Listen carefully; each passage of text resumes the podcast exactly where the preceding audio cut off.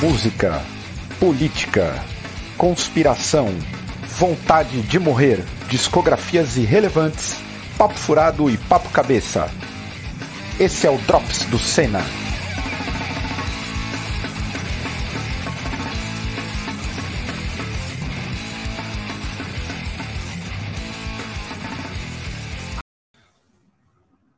Fala, meu povo, minha pova, como é que vocês estão? Espero que todos estejam bem. Eu sou o Caio, estamos de volta com mais um Drops, Drops de número 72 aí na área.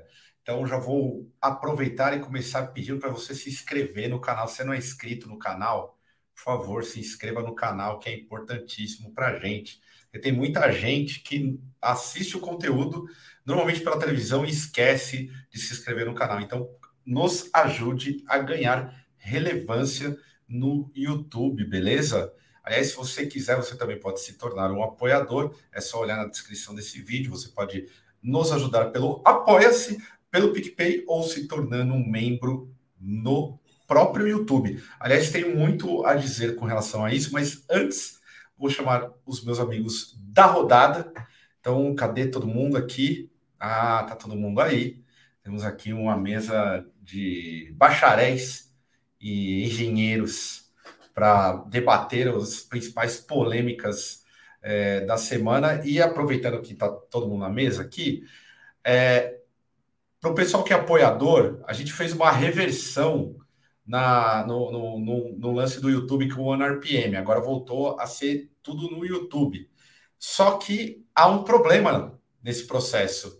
Ele revogou todas as assinaturas de quem é membro do canal e agora eu preciso, por favor, que vocês se tornem membro de novo, reative a, a assinatura, porque voltou, sei lá, 10 pessoas. Então a gente conta com a contribuição de vocês, porque é a maior renda atualmente do canal vem da contribuição dos usuários aqui no YouTube. Então fica aí o recado, por favor, é, nos ajude com isso. E também, deixa eu colocar já na tela, antes de começar os papos que vai longe, ingressos para o Cena Fest. Aí, ó, terceira edição com Bastards, Madiba e Corja. Ó, é um evento do caralho aí, só banda relevante que já esteve no canal. Era um, um, uma questão até que surgiu do nada aí, grandes esforços de Natália para fechar aí todas essas bandas e teremos um Cena Fest aí muito bacana conto novamente com vocês para a gente esgotar é, todos os ingressos antecipadamente. Eu sei que está longe ainda, a gente está em julho. E o evento é em setembro, mas quanto antes, quanto antes a gente conseguir esgotar, muito melhor, porque a gente já garante o rolê. Beleza? Hoje eu vou falar sobre apoiador. Deixa eu dar uma interrompida. Mas peraí, peraí, rapidinho, deixa eu só terminar. Hoje eu só não vou falar dos apoiadores da semana e do, dos últimos 15 dias, justamente pelo problema dos apoiadores que foram perdidos por conta uhum. desse processo é, digital, esse pequeno problema. Agora, pode dizer, Natália, pode falar. Aproveitando aí que estamos falando do Senafest, é, o Senafest aí acabou dando um, um start, porque a gente é, começou a ajudar tanto o Bastards, que é de São Luís do Maranhão, quanto Corja, que é de Fortaleza e de Ceará, a montar uma tour para eles para poder custear, né? Porque com o Cena Fest mesmo sozinho a gente não consegue pagar é, as passagens deles de avião. A gente consegue dar um cachê, consegue é, garantir rango, lugar para dormir, todas as coisas mínimas, né? Que uma banda precisa ter em um, é, em um fest mas a gente não consegue pagar tudo. Então a gente deu, acabou dando um start numa outra frente que a gente já queria trabalhar, que é o Cena Lab. Então, quem quiser aí é, já seguir no Instagram, tem, fiz a página lá no Facebook, que é uma outra coisa que a gente vai tentar trabalhar daqui para frente. Assim, não sei se vai vingar ou não, mas é um desejo aí do Caio já faz muito tempo de, de começar a ter uma frente para ajudar um pouco mais as bandas. Aliás, só complementando sobre o Senalab, é uma ideia, como a Natália falou, é, de também conseguir dar um gás é, em Tourbooking e coisa do tipo, mas também de ser um selo e algumas e um canal exclusivo para de repente se principalmente eu tiver paciência e ajuda é, da gente conseguir soltar clipes de bandas lá que de repente querem ter um canal para soltar um clipe, ter maior relevância, coisas do tipo. É uma ideia embrionária, não sei se vai vingar, tudo isso depende de esforço, é, energia gasta e às vezes a gente fica um pouco cansado, porque afinal de contas somos todos trabalhadores comuns do dia a dia e é meio que um, uma hora extra aqui e o trampo tá puxado.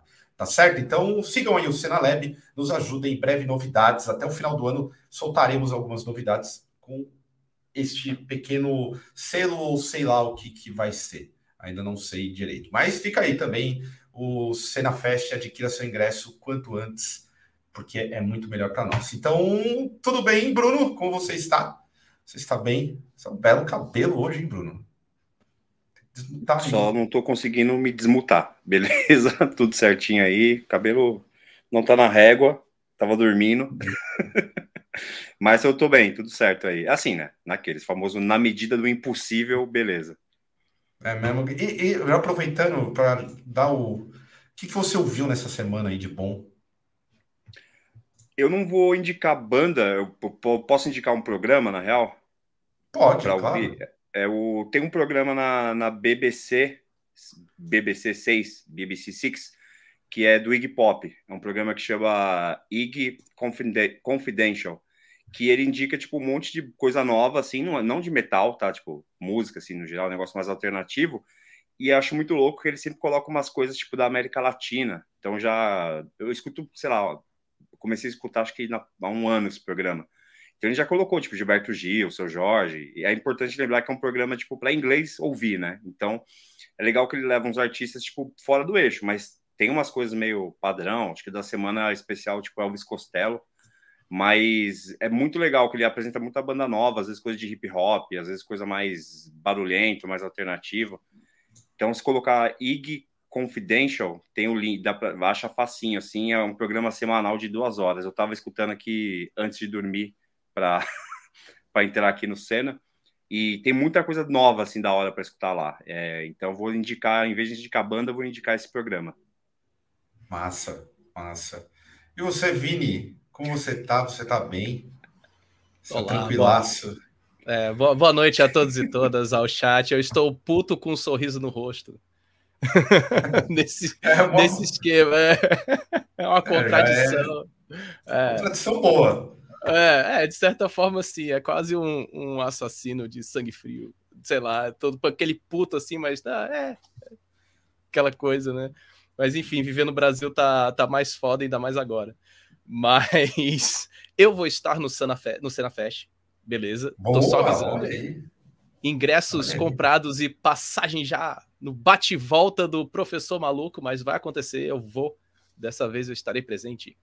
Claro. Maravilha. Né? Maravilha. Vai participar do Drops, hein? Ao vivo. A gente vai fazer o Drops igual. Pronto, olha aí. Ah, Agora sim, ao vivo, hein? Bonito. Faz uma isso. palestra antes dos shows, assim, um TED Talk antes do.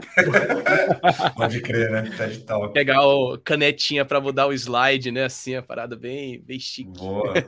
E vou, você... eu, eu, vou, desculpa interromper, eu vou tirar o chat aqui para eu ver, porque se eu ficar vendo o chat, eu não vou conseguir prestar atenção. Porque só tem idiota aqui, pelo amor de Deus. É, a comunidade é foda. A galera é muito Comentários louca. espetaculares. Você, você ouviu o que nessa semana aí algo que te ajudou a, a trabalhar o ódio, Vini? Com certeza. Saiu o disco novo do Warm Roth, banda de grind. Boa. Os caras são, se eu não me engano, eu esqueci agora o país dos caras, já lembro. Indonésia, Singapura. É? Ah, Singapura. Singapura, acho que é Singapura. Singapura. Saiu Riz, que é o álbum novo dos caras. Eu já tava na expectativa. É espetacular. É lindo aquilo ali. Sublime, belíssimo. E o single novo da Escuela Grind, a música chamada Cliffhanger.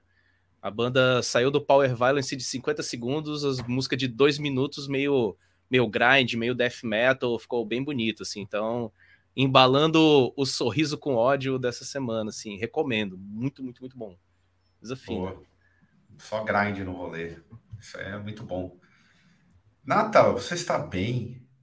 Que, que ironia, né? Eu falar isso, você tá bem, do lado que você, o que você ouviu nessa semana?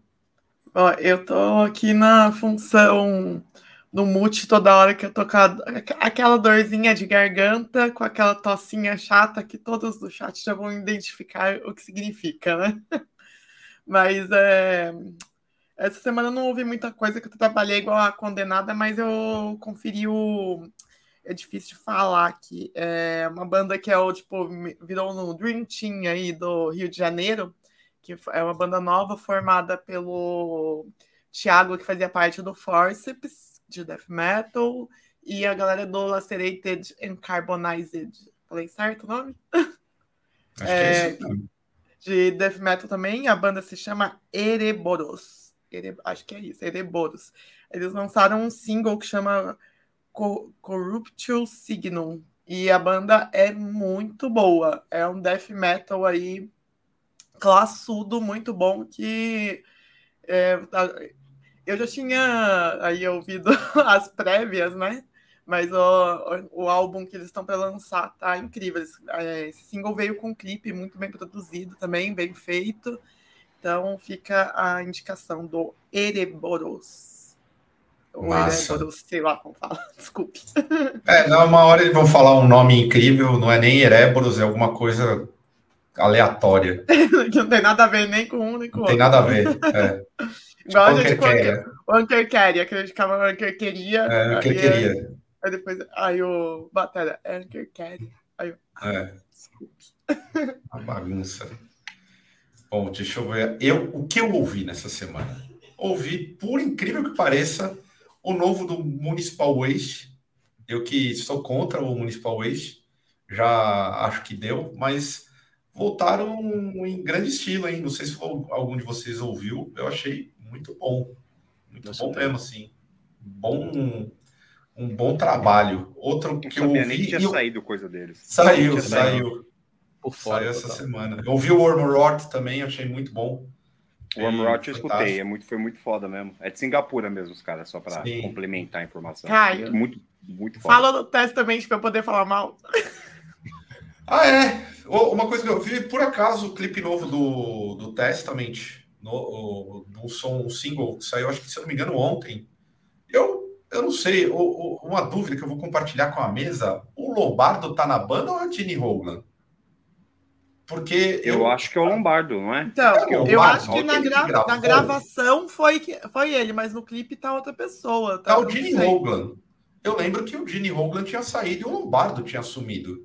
Essa era a coisa. Mas enfim, porque a pegada é o Lombardo tocando. A não ser que eu esteja muito errado, a pegada toda é o Lombardo, mas é o Gene Hogan, e dá para identificar pelo visual. O chat está falando ah, Lombardo, Lombardo, Lombardo, Lombardo, Lombardo. É o Lombardo. Lombardo então, é. É. eu achei muito bom, hein? Olha, eu tô curado de thrash metal. Achei muito bom. Ou eu tô curado, Ai, tô ficando velho e ficando bobo. Eu ouvi, eu Nada achei que eu tava ouvindo. Bobos, hein? eu achei que tava ouvindo Metallica. E como eu sou, não sou uma grande fã de Metallica, então eu não gostei. Eu, eu falei pro Caio, caralho, tá parecendo Metallica, tipo. Mas parecendo Metallica velho ou Metallica. Não, não, Metallica. Sem Metallica velho. Eu, eu, Metallica eu, eu, eu, eu tô, eu, eu tô na oposição à Natália aqui. Eu acho que não tá parecido com Metallica, não. Está ah, eu... pegada enfim, chat, ouçam aí o som e vejam o clipe, e aí vocês dizem se tá aparecendo ou não. É, Para mim, estava lembrando. Estão criticando já o, o, o, Municipal Waste. Eu achei bom. Não sei. Eu ouvi, hoje eu estava ouvindo o, o Slowly Dying of Survival do Paura. E o que eu tenho ouvido quase que todo dia é o último disco do Snoop Dogg, que para mim é o melhor disco de rap do ano. É o disco eu mais não escutei divertido. ainda, cara. É muito bom, Caramba. cara. É muito bom. Porra, vou escutar, tá aí. 800 mil faixas legais, assim. Nada de novo, nada inovador, mas é divertido, bem bacana. Aqui, ó, Metallica minha banda. galera também. Pô, galera. Porra, pô, galera, que isso, Pô, isso ah, eu ganhei de comentário eu concordo demais. Antes galera cuspindo no prato. Tem que ser estudar esse tipo de comentário. Ah, porra. Cuspindo porra, no prato, né, galera? Ó, o Caio falou isso também, que ele gostou Aí, ó, do som do é, tem porque tem Blast Beat. Tem Blast Beat, cara. Bem legal. Não por conta do Blast Beat, mas é bem bom mesmo. Bem bom. Vale a pena. Vamos lá, vamos para, vamos começar. ah, deixa eu só uma crítica aqui, crítica ferrenha ao público do Senna. Agora aí, ó, se tá todo mundo indo pro rolê, todo mundo indo pra puta que pariu aí, ó. Todo mundo lambendo o corrimão. E eu posso dizer que eu já nem sei se tenho, se não tenho Covid. Eu tenho tipo uma aura. Eu, Bruno. Tá todo mundo aí tocando. Não dá para saber mais o que tá acontecendo na vida. Atualmente estou bem. Estou bem. Mas eu tenho percebido que os vídeos têm caído um pouco. Aí não dá, né, galera? Precisa dar uma força aí para nós também, né? Dá, Falando em ouvir. Alguma coisa. Falei, ó, tem que dar uma, uma força aí, senão fica difícil, né? É que né, acabou, de, acabou de sair o vídeo aí de lançamento do semestre do Ticai Augustus aí, ficou um tempão selecionando as coisas e não teve nem mil ah, é, visualizações. Aliás, aproveitando, aproveitando o chat, inclusive, galera do chat, vocês gostam desse tipo de vídeo? É, é, não é por amor ao Caio, não. Que aí vocês vão me cumprimentar no rolê e falar, ô Caio, gosto de você, conta as intimidades. Não, eu quero sinceridade. Vale a pena fazer vídeo de lançamento do primeiro semestre ou não? Porque se não, eu, eu vejo que não. O que me diz é não, porque na época do Flashbanger já era meio flash play. caído, do Flash Play, mas era com o pessoal do Flashbanger. É, uhum. Já era meio caído, entendeu? Então, é tipo assim, eu tentei fazer um mix aí do que é nacional e internacional, e mesmo assim não tá indo. Então, vocês já digam se vale a pena. Se não vale a pena, não gravo mais. Briga com vocês. Isso aí, não vai ter mais, não. Ter Boa. só ao vivo. E o Drops quando eu quiser. Ó, tô... É, Zé Leôncio. Zé Leôncio. São esses os termos. Vamos, pro, vamos, vamos para as cacetadas agora. Começar aqui para um, um, uma parada que não vai dar bom. É bom, mas não vai dar bom. Que é a PEC eleitoral aí, que estão tentando passar no Congresso, que foi já aprovada no Senado, que também engloba o estado de emergência, que é mais bizarro, dá poderes e blinda o Bolsonaro. E eu coloquei aqui essa palavra que eu ouvi nos últimos, sei lá, 12 anos. Populismo. O PT é populista. Todo mundo é, né? É, é, o populismo em abstrato me dá uma raiva que vocês não têm noção. Mas vamos lá. Como que, Vini, eu começar por você. Como você viu essa situação é, que está sendo imposta aí, que tem uma série de benesses, obviamente. É, você tem o aumento do, do, do benefício do Auxílio Brasil, você tem o benefício para os caminhoneiros de mil reais, enfim, você tem benefício do Auxílio Gás, vários benefícios aí que são relevantes para a situação econômica brasileira. Problema, só vai até, no, até dezembro. Então, eu queria um primeiro comentário do nosso professor aqui. Aê, cara, é o famoso cavalo de Troia, isso aí. Saca aquela coisa assim, é necessário para a população brasileira, mas ao mesmo tempo ter um presentinho para ser aprovado junto. Né? É, já não é de hoje que a gente vê em questões históricas é, golpes sendo é, concretizados com uso da própria Constituição. Eu sempre bato nessa tecla e vou bater até o fim, né, se for falar sobre política brasileira. Então, essa PEC é exatamente isso. Ela está forçando né, todos os partidos e legendas a aprovarem pela questão do, do apoio né, popular com relação a esses ganhos a mais, mas junto eles estão tentando aprovar uma saída dentro da Constituição, até mesmo para se interromper uma eleição. Porque essa questão do estado de exceção aqui no Brasil, ela sempre garantiu golpes e a utilização da, da própria Constituição brasileira. Isso Vargas vai fazer, é, a galera do golpe de 64 vai fazer também a mesma coisa. E, é, e aquela coisa, a gente tem que entender o quê? Que quem está no poder aqui no Brasil é saudosista da ditadura, então os caras vão criar o mesmo modelo de estilo de golpe que foi feito anteriormente e é para esse caminho que as coisas estão indo. O grande problema é que a gente não tem a base ensinando e falando para a população que esse tipo de aprovação é extremamente perigosa. Entendeu? Então, tipo, é uma compra de voto declarada e dentro da Constituição. Esse é o grande problema. E outra, se vai até dezembro, isso vai arrombar os cofres brasileiros para a próxima uhum. gestão do ano que vem. Então é aquela coisa, se eu não vou ganhar, coisa de. É bem infantil isso aí. Se eu não vou ganhar, eu vou ferrar tudo em termos de gastos, vou sair dizendo que eu ajudei todo mundo e aí joga para a próxima gestão. assim. Então é, é, é, bem nojenta essa PEC, assim, infelizmente. Ela é bem escorregadia. Ô Bruno, como que você viu essa situação? Se você acompanhou, você acha que a, a é válido, inclusive, a oposição é, votar junto com o governo numa situação tão caótica? Eu acompanhei assim um pouco, não tão profundamente, eu concordo com o que o Vini falou.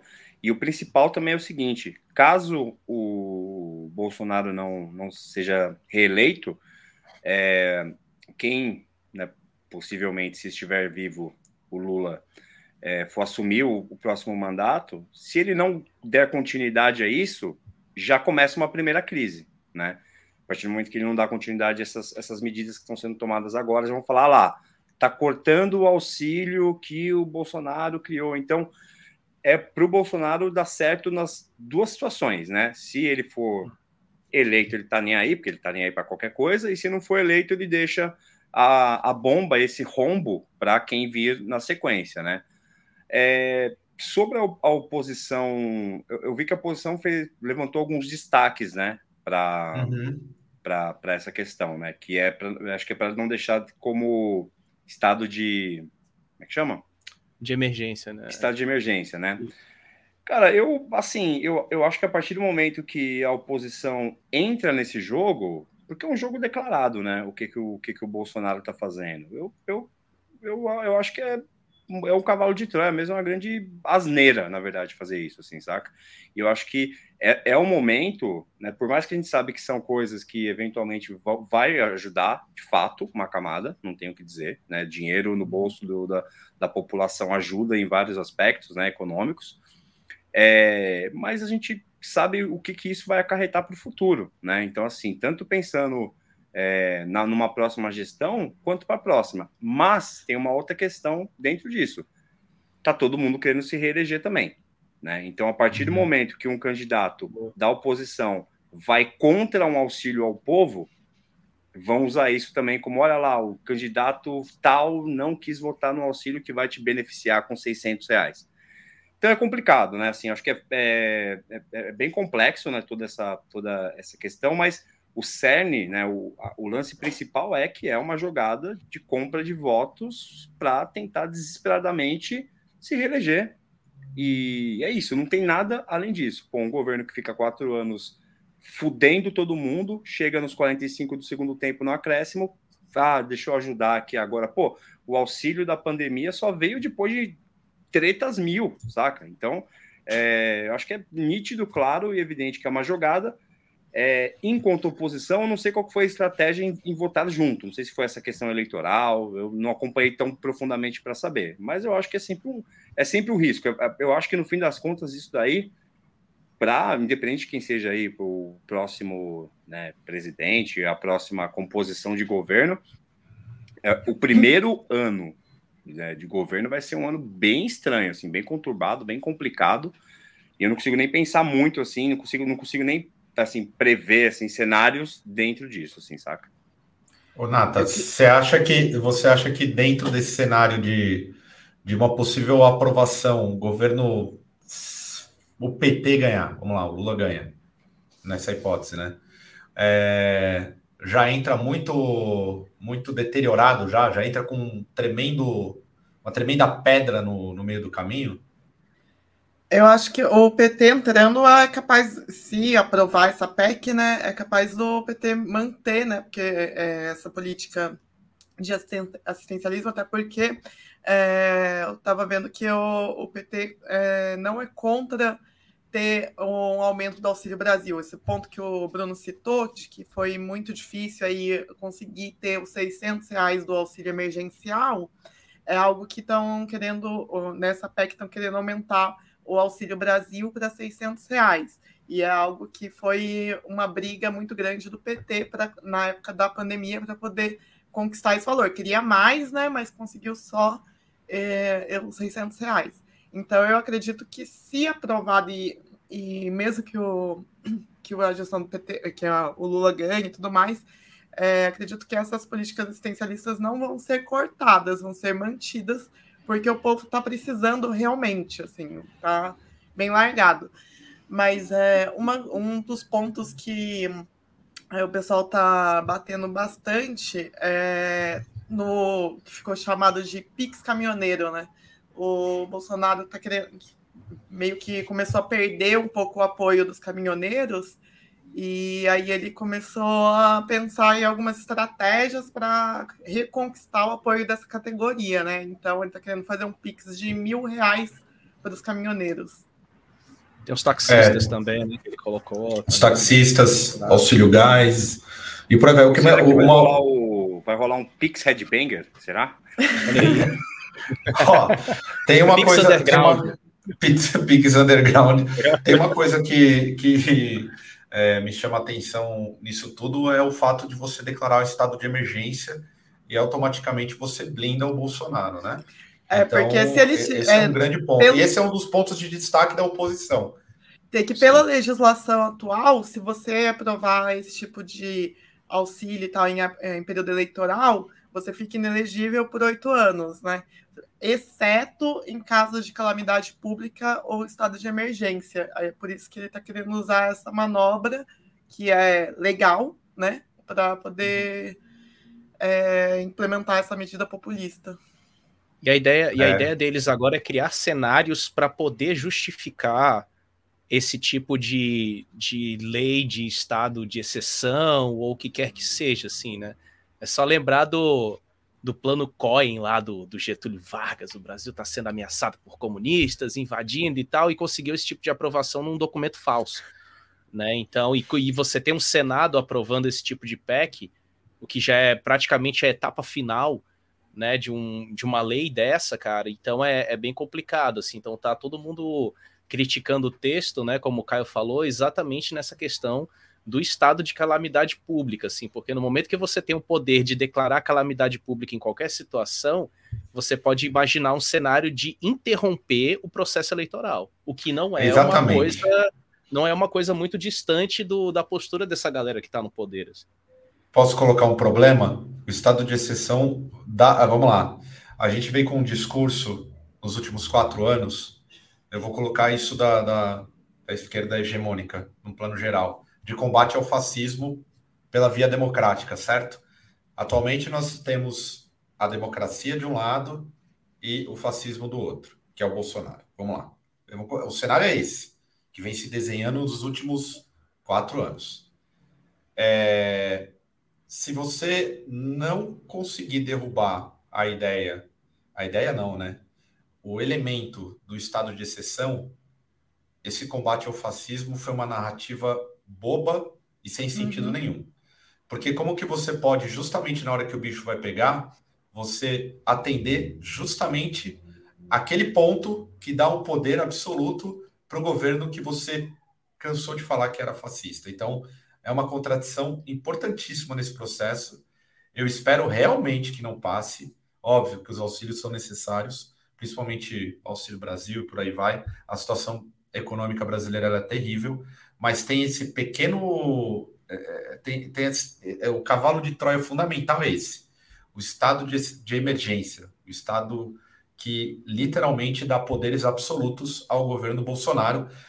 Um governo que, dentro dessa condição, pode determinar o futuro de Correios, de Petrobras, principalmente a parte relacionada ao pré-sal, que está em risco, e tantas Sim. outras, e comprometer de vez. O nosso futuro já está comprometido. Eu estou vendo aqui no chat alguns pontos é, relacionados à, à, à parte é, do próximo governo que a, quem tem a ilusão que o governo do PT, né? A gente está colocando aqui numa hipótese também até muito otimista é, do governo do PT vencer.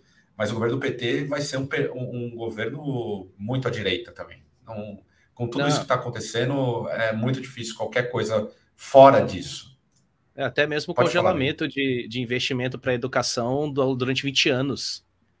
Isso aí foi aprovado nesse, nesse governo do Bolsonaro. 20 anos, né? E a gente tinha anteriormente uma discussão sobre o pré-sal ser uma, uma fonte de investimento para a educação. Olha só a inversão que a gente está vivendo hoje.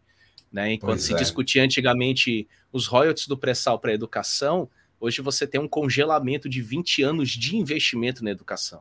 É, vale é... lembrar que todo, todo, todo golpe se arquitetou em, com base na descoberta do pré-sal, né? Sim. Exatamente. Fundamental. Lembro... É fundamental a gente lembrar isso aí também, cara. Muito, muito, muito importante, né? E eu sempre vou dizer, assim, da, no meu mínimo otimismo com relação à política brasileira, Uh, o Ministério da Educação vai sempre ser a pedra no sapato do governo Bolsonaro. O MEC, ele não. É porque é uma estrutura educacional que você não consegue mexer aqui no Brasil. Entendeu? Pelo, na via de pensamento desses caras, não dá. Né? Você ir de contra a, os principais textos da Constituição. Então, como a gente teve agora um balanço né, relacionado ao MEC também, né, que estão tentando forçar essa CPI do, do MEC aí, que eu acho importante, pelo menos para assustar. Né? Não vou dizer que mas vai é... surtir efeito, mas para assustar é bacana. Você acha que assusta mesmo? Pode falar, Bruno. Pode, pode falar. Não, eu só ia jogar, pô, para mim CPI tá virando uma, uma grande nota de repúdio sabe? Tipo, é, é isso que eu ia colocar. de cinco meses. Não serve pra tá nada. Daqui a pouco todo mundo já esqueceu, não acontece nada depois. Porra, bicho. Não, e, é, Veio da van que eu diga, hein? Vixe, caramba. Nossa, né? Demais. Porra, mas parece, parece que virou uma CPI, uma nota de repúdio de quatro meses o negócio, assim. Tipo, pô, a galera briga, briga mais para ter CPI do que de coisas mais substanciais, assim, na minha visão. É, lógico que, que alguma, alguma coisa, caso algum, algum abalo, alguma alguma um arranhão, digamos assim, no, no governo, mas de forma prática mesmo, putz, o que, que rolou, né, da, da CPI da, da, da, pandemia, por exemplo, assim, né, de prático, assim, teve, bem, acabou o Armor Down, né, foi uma das coisas... Foi a única coisa que teve. Foi positivo, foi positivo. Uma das coisas práticas aí foi acabar o Armor Down, mas, Só... cara, no, se, pelo, assim, pelo tamanho do negócio, putz, são quatro CPIs, né, agora que estão querendo vir. Sim, estão uhum. é, invocando várias CPIs, assim. Deixa eu aproveitar até o, um comentário a seguir aqui do, do amigo Antônio Silveira Júnior, que é o do Leonardo, que o Lula realmente, o Lula, apesar de todas as contradições da campanha, a gente sabe que são problemáticas de figuras à direita que participaram do golpe e tudo mais, a gente nunca pode perder isso da, da, da, da visão, né? Ele, ele insiste que vai revogar é, o teto de gastos e também é, ele fala muito sobre a mudança de política de preço da Petrobras. Eu espero que isso realmente aconteça num futuro governo Lula, porque é uma, uma é algo muito importante, é muito importante mesmo. Aliás, nem preciso dizer, é, eu vi algum comentário sobre a, a parece que a, a lente que a esquerda hegemônica vê o cenário político é uma lente muito míope é, ela está completamente desalinhada com diversas coisas e, e, e, repleta de importações de cenários de fora do país. E eu vou colocar aqui um, um problema que a gente vai trazer para o contexto também brasileiro, que é, teve o assassinato, o, o ex-primeiro-ministro do Japão aí, ele foi assassinado, pegou todo, foi na sexta-feira. Sexta-feira também teve outro acontecimento, teve isso. Acho que teve o Boris Johnson renunciando ao cargo e coisas do tipo, mas teve o assassinato do ex-primeiro-ministro do Japão. É, e aí, uma, uma das coisas que, que eu fiquei pensando e quero compartilhar com vocês aqui, com, com o chat, essa tendência desse tipo de violência, porque nos últimos 15 dias também tivemos, tivemos no 4 de julho nos Estados Unidos, é que ali é, é, é tipo a, o tradicional atentado nos Estados Unidos, né? Os Estados Unidos têm uma, uma rica tradição, por mais trágico, trágico que seja. E vocês veem que é esse tipo de situação, porque no caso do, do, do, Japão, eles são rigorosos com a questão do armamento, né? Tem uma política rigorosa do desarmamento da população, e mesmo assim, é, não, teve, não teve muito jeito, o cidadão ali, é, que está ao fundo, inclusive, ele alvejou o ex-primeiro-ministro e assassinou o camarada. Vocês acham que essa é uma tendência no pós-pandemia e nessa crise econômica que afeta o mundo todo, uma tendência a uma explosão da violência, inclusive contra figuras políticas? Em que momento isso começa a afetar o Brasil de fato? Sem importação da, da, da, da, dinâmica dos Estados Unidos de que o Bolsonaro é um Trump, porque eu acho que não, uma coisa não tem a ver com a outra. É, até porque no Japão é, é, o país que tem menos armas por habitantes, né? No, no, no mundo, alguma coisa assim. Não lembro exatamente a estatística, mas a, o índice de pessoas que têm armas no Japão é muito baixo. Então, isso daí foi algo que pegou a galera muito de surpresa. Eu acho que tá todo mundo bem. É, realmente, tipo, desestabilizado, tanto para um lado quanto para o outro, assim, depois da pandemia. E trazendo dos Estados Unidos também, que lá tá tendo não sei quantos casos de, de tipo, matança em massa, assim, por, por dia, assim, tá tendo direto, tá tendo muito, muitos casos, mas para cá também a gente acabou de ter o caso do, acho que foi policial civil que estava fazendo festa de aniversário com o, a temática do Lula, aí foi um policial federal, começou a xingar, foi lá, pegou a arma e matou o camarada. Tipo, acho que ele não é policial civil, ele é guarda civil municipal, é se não me engano. Civil, né? É guarda. É. E aí o. Mas o outro que matou é policial federal, né? E. É, é, é sim. E aí a gente ficou, tipo, mano, como assim? Que bagulho bizarro. Mas eu acho que é realmente, tipo, tá tendo uma. Tá todo mundo meio surtado, assim, no pós-pandemia, e ó, isso tá refletindo na, nos ataques. Assim, não sei efetivamente se esse caso do Japão em si tem alguma coisa a ver com isso, mas é, que tá aparecendo mais casos bizarros esse ano. Tá, não sei se antes da pandemia a gente não ficava sabendo, não acredito que ficaria, né? Mas a quantidade de, de casos de assassinatos brutais, assim, tem crescido bastante. É que se é, no, se é na Colômbia, se é no Brasil, se é nos Estados Unidos, é uma coisa meio normalizada, assim. É. Acho que o que chocou muito é o lance de ter sido no Japão, que tem um índice, tipo, acho que nos últimos anos, sei lá, no último ano teve, tipo, uma morte com arma de fogo, né? E a arma que esse cara usou para matar o ex-primeiro-ministro parece que foi, tipo, pô, o cara é, é caseira, né? O negócio, o cara fez, tipo, uma é, arma caseiro. medieval quase, Isso. espingarda uhum. medieval quase para para matar o Carlos, justamente pelo. Até acho que o próprio primeiro-ministro ele tinha uma questão muito forte né, contra né, a, o armamento. E uhum. então eu acho que assim, isso que a Nata falou para mim é uma questão importantíssima. Primeiro, tá todo mundo dodói da cabeça, né? Assim, tipo, no geral. E, e, meu, e tá todo mundo, tipo, o dia inteiro com essa merda aqui, né? Então, assim, recebendo um monte de coisa tal, e a gente não Exatamente. sabe ainda não sei se tem um estudo muito claro de como isso daqui influencia no geral, né?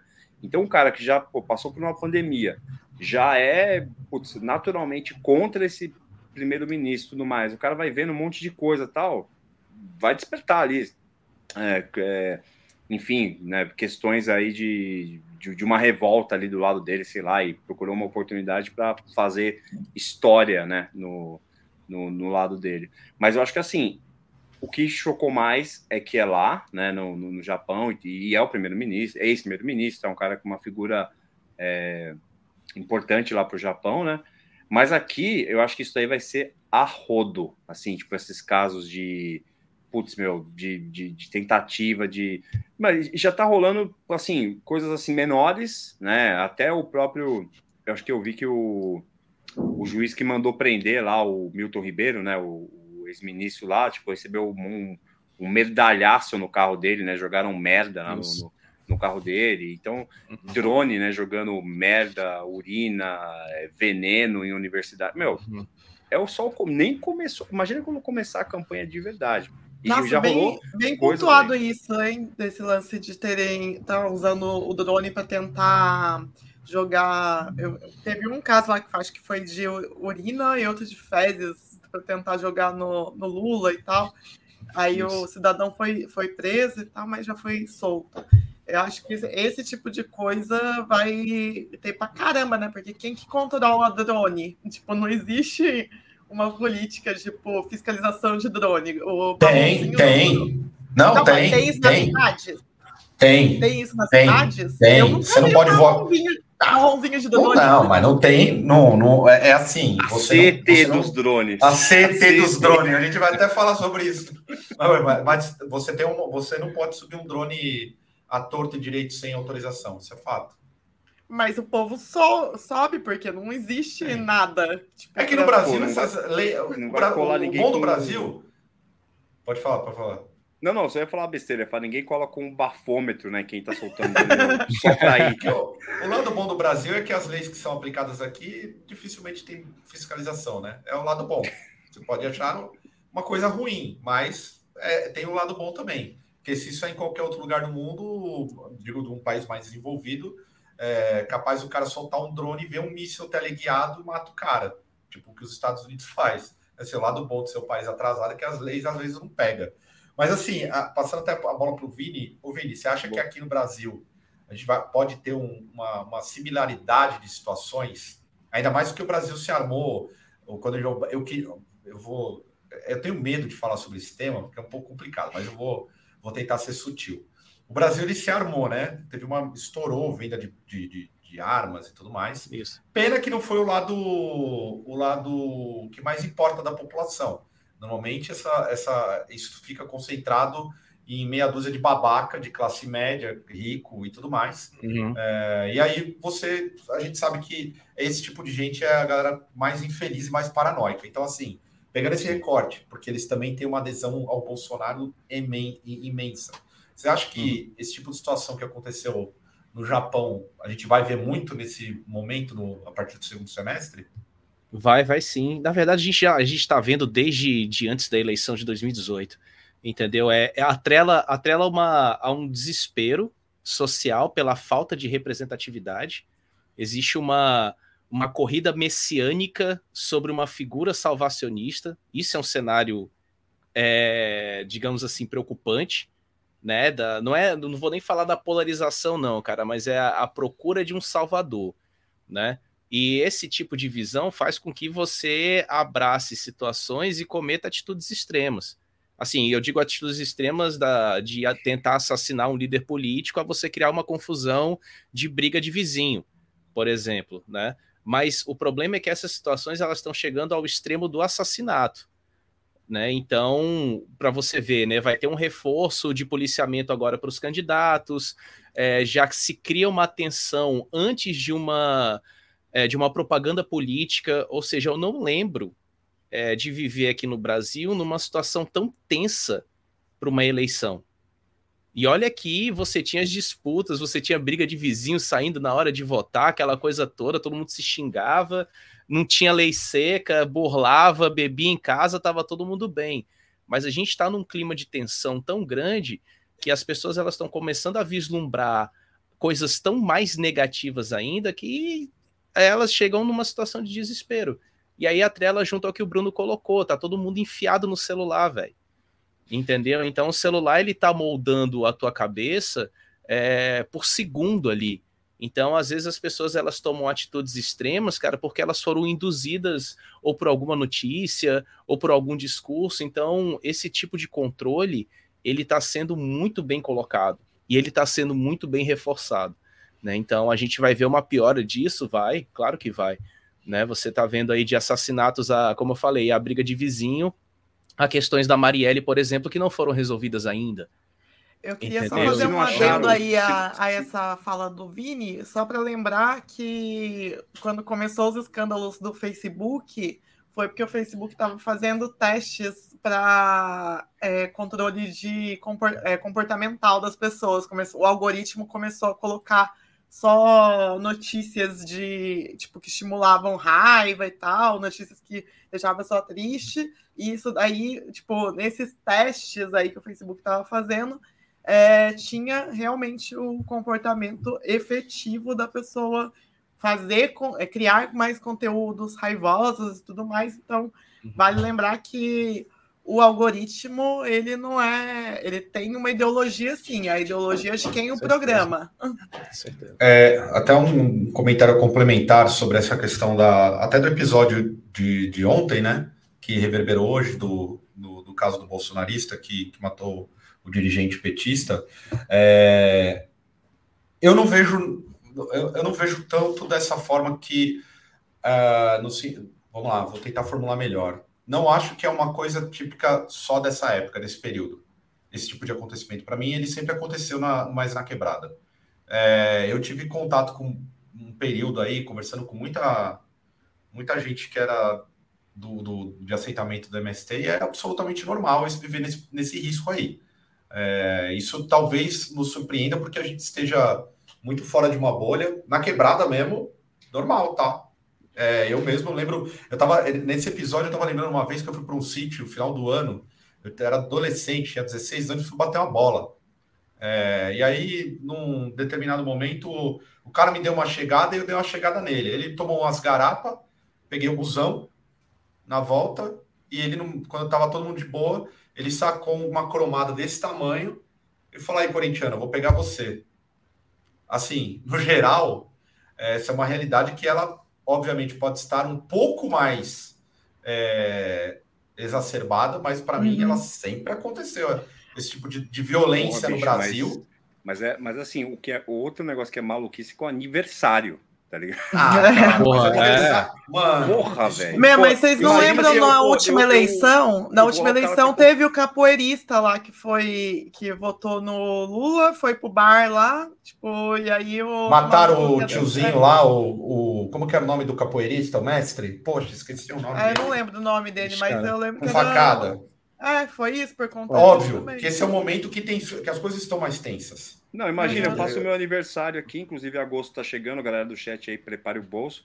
É, faço Opa. meu aniversário do Metallica, a Nata vai querer me matar porque ela não gosta ah, de Metallica. Vou, vou tacar bomba lá. Eu vou mandar um drone com, com, pra jogar ácido na sua festa. Ó, eu vou até, antes pra gente até encerrar já esse tema, o Márcio colocou esse comentário aqui que eu queria destacar, que é o, o Márcio Marini escreveu: o coach Marçal está fazendo a maior campanha para o armamento do povo com o intuito de dizer que segurança é sua e não do Estado. É, normalmente essa campanha não é para o armamento do povo de fato, é para o armamento do cidadão de bem de classe média. Eu sou meio, eu no meio de, de, de, tem muito bolsonarista que fica surpreso comigo, porque eu sou um marxista leninista de merda, comunista de merda, quando eu viro é o mestre Moa, foi o mestre Moa mestre que foi Moa. assassinado. Boa. Mestre Moa que foi assassinado. É, quando, quando colocam a, a, questão do armamento, eu sou o primeiro a falar que eu também sou a favor. Só que eu queria que a população pobre tivesse acesso a armas, porque aí sim nós teríamos força para enfrentar um governo que faz atrocidades com ela no dia a dia. Agora, ah, MST... você facilitar, você facilitar para meia dúzia de babaca de classe média que tem dinheiro, branco, para mim não resolve nada. Então ele não fala para o povo, ele fala para o povo dele. A, a é. galera fica normalmente. Quando eu coloco esse problema, eles mudam o discurso na hora. Eu já, eu já uhum. chego falando assim: eu sou a favor do auxílio arma. Você pega o cara que é pobre, dá uma arma para ele, tá certo? Porque no, no que eu entendi do, do, do, que é a luta de classes, é, a única coisa que é democrática é isso, porque um, um cara armado contra 100, ele mata pelo menos 10, sacou? Uhum. Então, assim, quando você coloca esse problema no meio bolsonarista, todo mundo recua. Por que, que recua? porque eles não são a favor do armamento, eles são a favor do armamento do povo deles, que é a minoria. Uhum. É a minoria, é. sacou? Lembra, lembra daquela época que eu tava recebendo ameaça de morte da galera bolsonarista de motoclube? Eu, eu lembro que eu, o que eu falei foi. É, foi em 2019 isso. Eu falei, ah, o presidente de vocês liberou a arma, cola aí, então que eu tô esperando vocês, já que vocês querem me matar, mas eu não vou estar tá desarmada.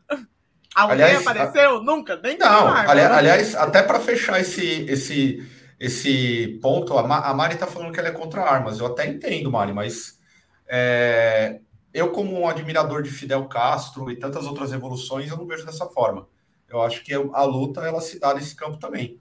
Eu nem vou colocar aqui muita coisa, porque o YouTube bloqueia, sacou? Então, assim, eu sou uma pessoa que eu não sou pacifista dessa parada. Inclusive, olha a contradição. Eu estava falando há, há, pouco tempo, agora, nesse final de semana, no próprio Instagram, que era para responder o bolsonarismo com violência. E não é uma coisa que eu falo de agora, eu falo muito tempo. Eu não sou a favor do. Eu acho, inclusive, a campanha do amor uma besteira. Uma besteira. A gente já teve exemplos, a gente está desde 2014 apanhando.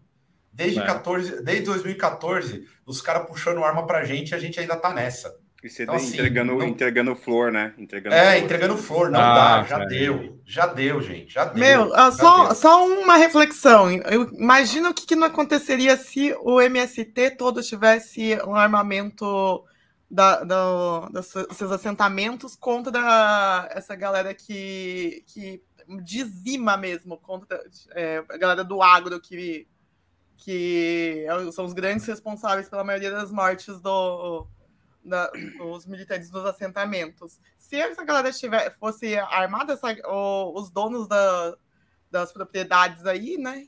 Donos, né? A maioria grileiro, não ia ter coragem de ficar mandando tanto jaguns para matar tipo, a população, para expulsar na a base da bala. Inclusive, nessa situação aí que o, que o, líder, o dirigente do PT, né, o tesoureiro lá do, né, foi, foi assassinado, ele, por ser policial, acabou pegando a arma dele e revidou, né, com o cara. Ele revidou, revidou. Que foi ele divulgado que, que ele havia falecido, mas não, né, o cara ele tá internado ainda, né, o, o assassino aí do, desse dirigente aí, do tesoureiro do PT, né. Então, assim, eu acho que fa falar que falar que gostar de arma, né? Nossa, eu gosto. Não, não, é, não, é, não é o ponto, né? O ponto é que assim, a gente está sendo massacrado, massacrado, massacrado, massacrado.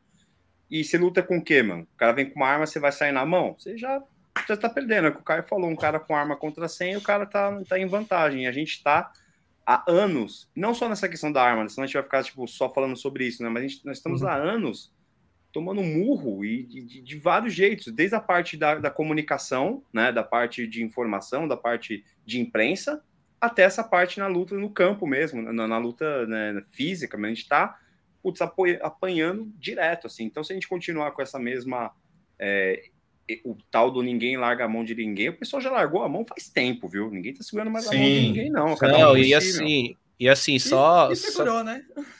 Nem isso só para isso só para tentar finalizar. O processo revolucionário é um processo sim de organização e combate. Ele não é, ele não é um processo de abraçar e nem aceitar quem massacra você historicamente, que é uma classe social que surge a partir do surgimento do capitalismo da Revolução Industrial. Então, se você não entende essas questões históricas, que são questões históricas, de massacres históricos, de uma classe que é a classe trabalhadora, você não vai entender que já está mais do que na hora, né? Isso já é avisado vários períodos e décadas da história da humanidade, que a gente precisa pegar essa raiva e revidar para realmente fazer valer um processo revolucionário, que é um processo de mudança.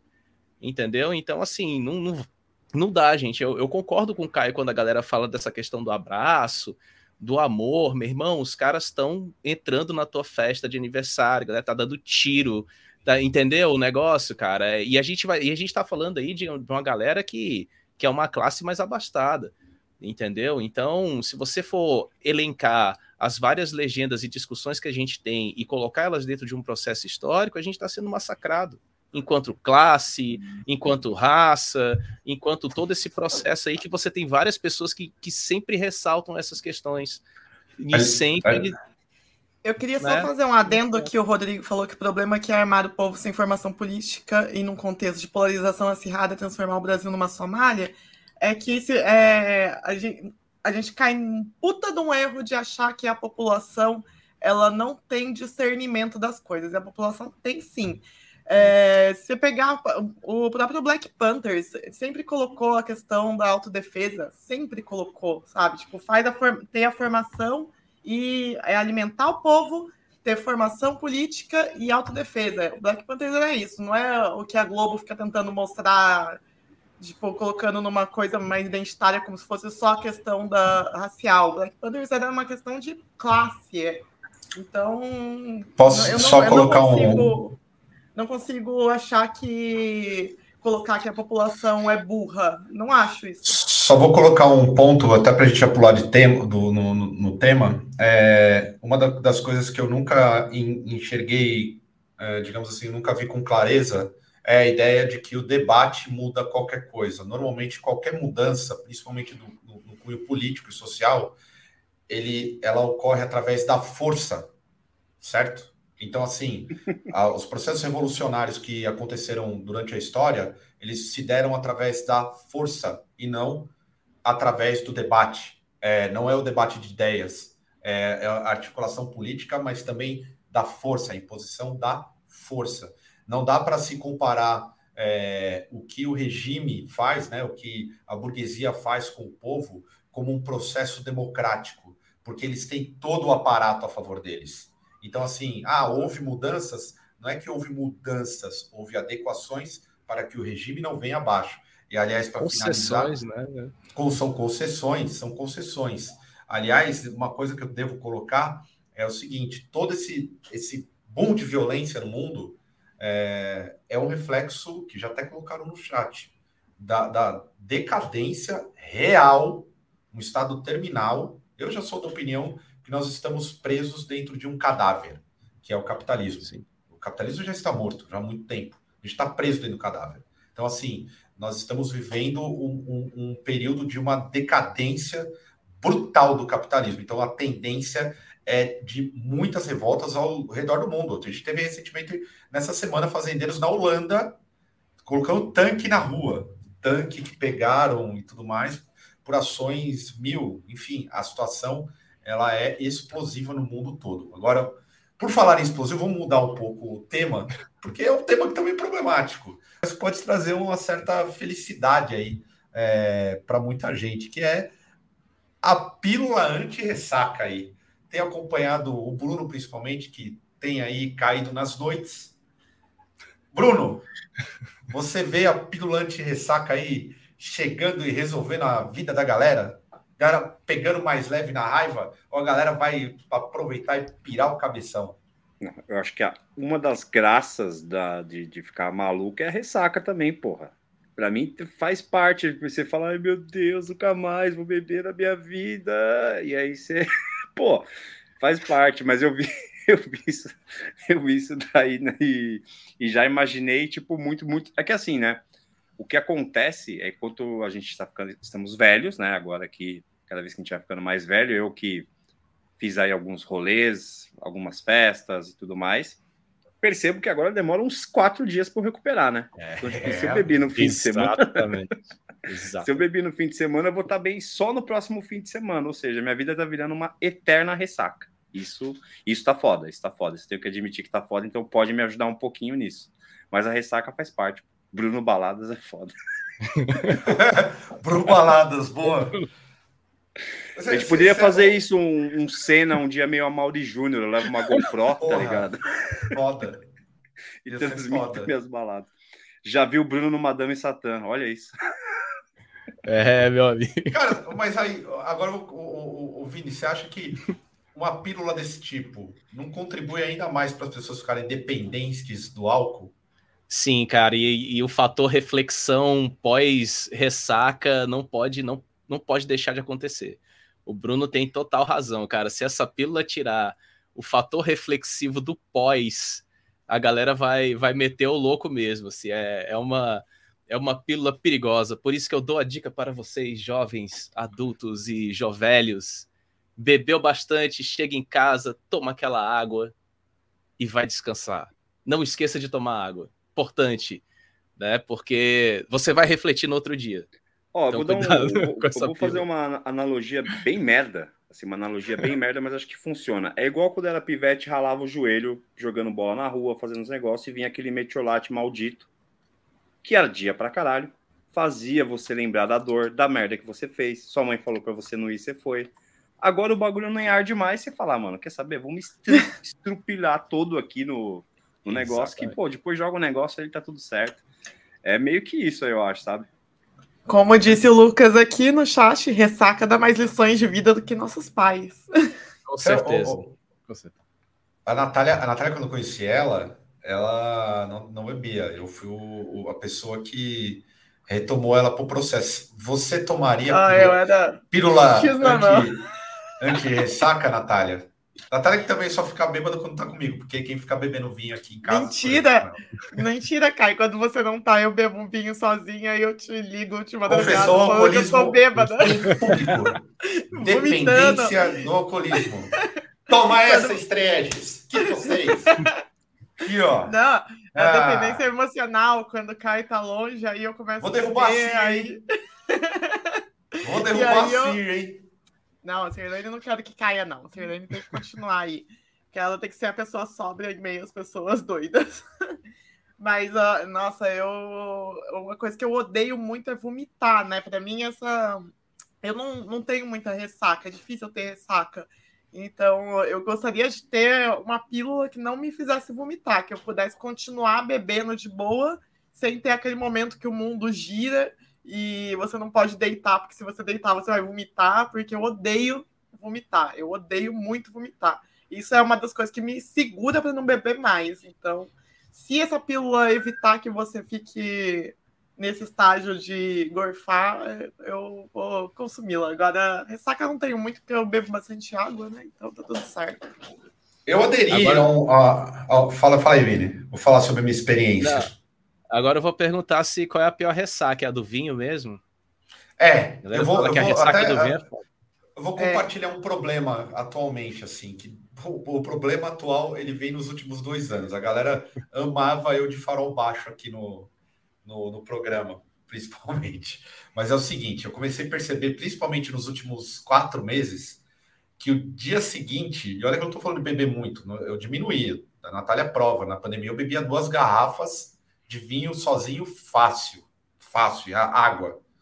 E eu comecei a perceber no, no, no, nos últimos tempos que o outro dia era, é, era um caio num nível de azedume assustador. Do tipo assim, bad vibe mesmo, e não querendo falar com ninguém, e humor zerado. Nada assim, tipo. E aí eu tô tentando, tô tentando, por isso que é, é, é esse lance da pandemia, para mim, é uma pegadinha até. Porque isso, o, o legal da ressaca é que ela te ela faz você refletir. Tem muita gente que reflete três dias e volta para cachaça depois. Mas assim, de, de ressaca em ressaca, uma hora você vai dar uma, uma diminuída no rolê. Eu, por exemplo, tô conseguindo tomar uma taça. Tô conseguindo tomar uma taça, tô conseguindo diminuir. Mas é um processo difícil. Eu acho, eu acho o problema do álcool um negócio bem complicado. Eu não, não, não vejo com muito bons olhos, apesar. Vamos lá, é, são dois pontos, né? Bons olhos para como, como consumidor. Do tipo, se vir essa pílula, não, tá mutado aí, Nata. Tá, tá mutado. Eu, então eu falei, faço o que eu faço, mas não. É, é, o que eu falo, então, mas não faço o que eu faço. Eu tomo. O, o, o, João tá colocando aí o Engov, o esquema do Engov, quando eu vou para churrasco, a galera sabe. Eu pro Bruno, eu ofereço o Receita meprazol. mágica. É o meprazol, o Engov antes e o Engov depois. Pra você acordar um pouquinho pior. Um pouquinho menos pior. Dá aquele baqueado. Mas no geral, assim, voltando à pílula anti-ressaca, massa como consumidor, mas acho problemática, porque acho que as pessoas estão muito dependentes do álcool, sacou? E a tendência Não. em situações de crise é a galera piorar isso aí. Fala aí por o bagulho mim, também, em outro aspecto, vira igual, tipo, pílula do dia seguinte, tá ligado? Geral transa sem uhum. camisinha, porque, pô, Boa. usa a pílula do dia seguinte e tal, porque, né, resolve, não sei o quê. Então, você acaba abrindo precedente pra galera ficar, meu, cada vez mais maluca ali. Mas é isso, cara. Eu, eu, é. eu tô, tô, contigo nessa daí. Mas, eu, eu mas, acho que. Ah, fala aí. É, mas pandemia, pandemia para quem ingere bebida alcoólica foi um rise and fall. Eu escuto muita gente refletindo sobre a questão de gestão de bebida alcoólica no pós-pandemia. Eu, eu, sou, eu sou esse caso. Eu tinha uma, uma cartilha aqui em casa durante a pandemia. O primeiro ano de pandemia, caramba, cara, era, era o Junk Vinícius, assim, tal. Era vários tipos de bebida alcoólica e...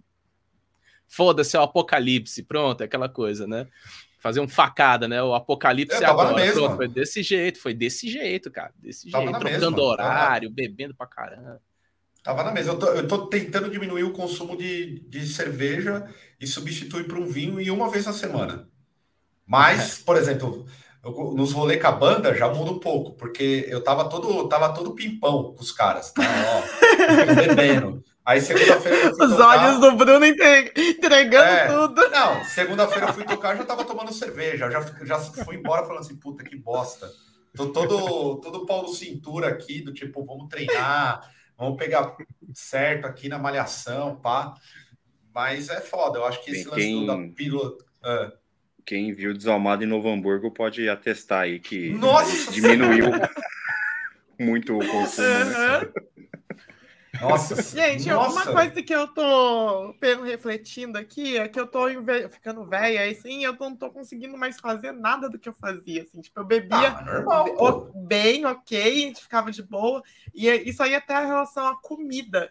Eu, tipo, eu sempre comi, sei lá, nesses restaurantes que é tipo, à vontade, você paga um valor fixo e come à vontade, eu batia três pratão e ainda queria comer mais, assim.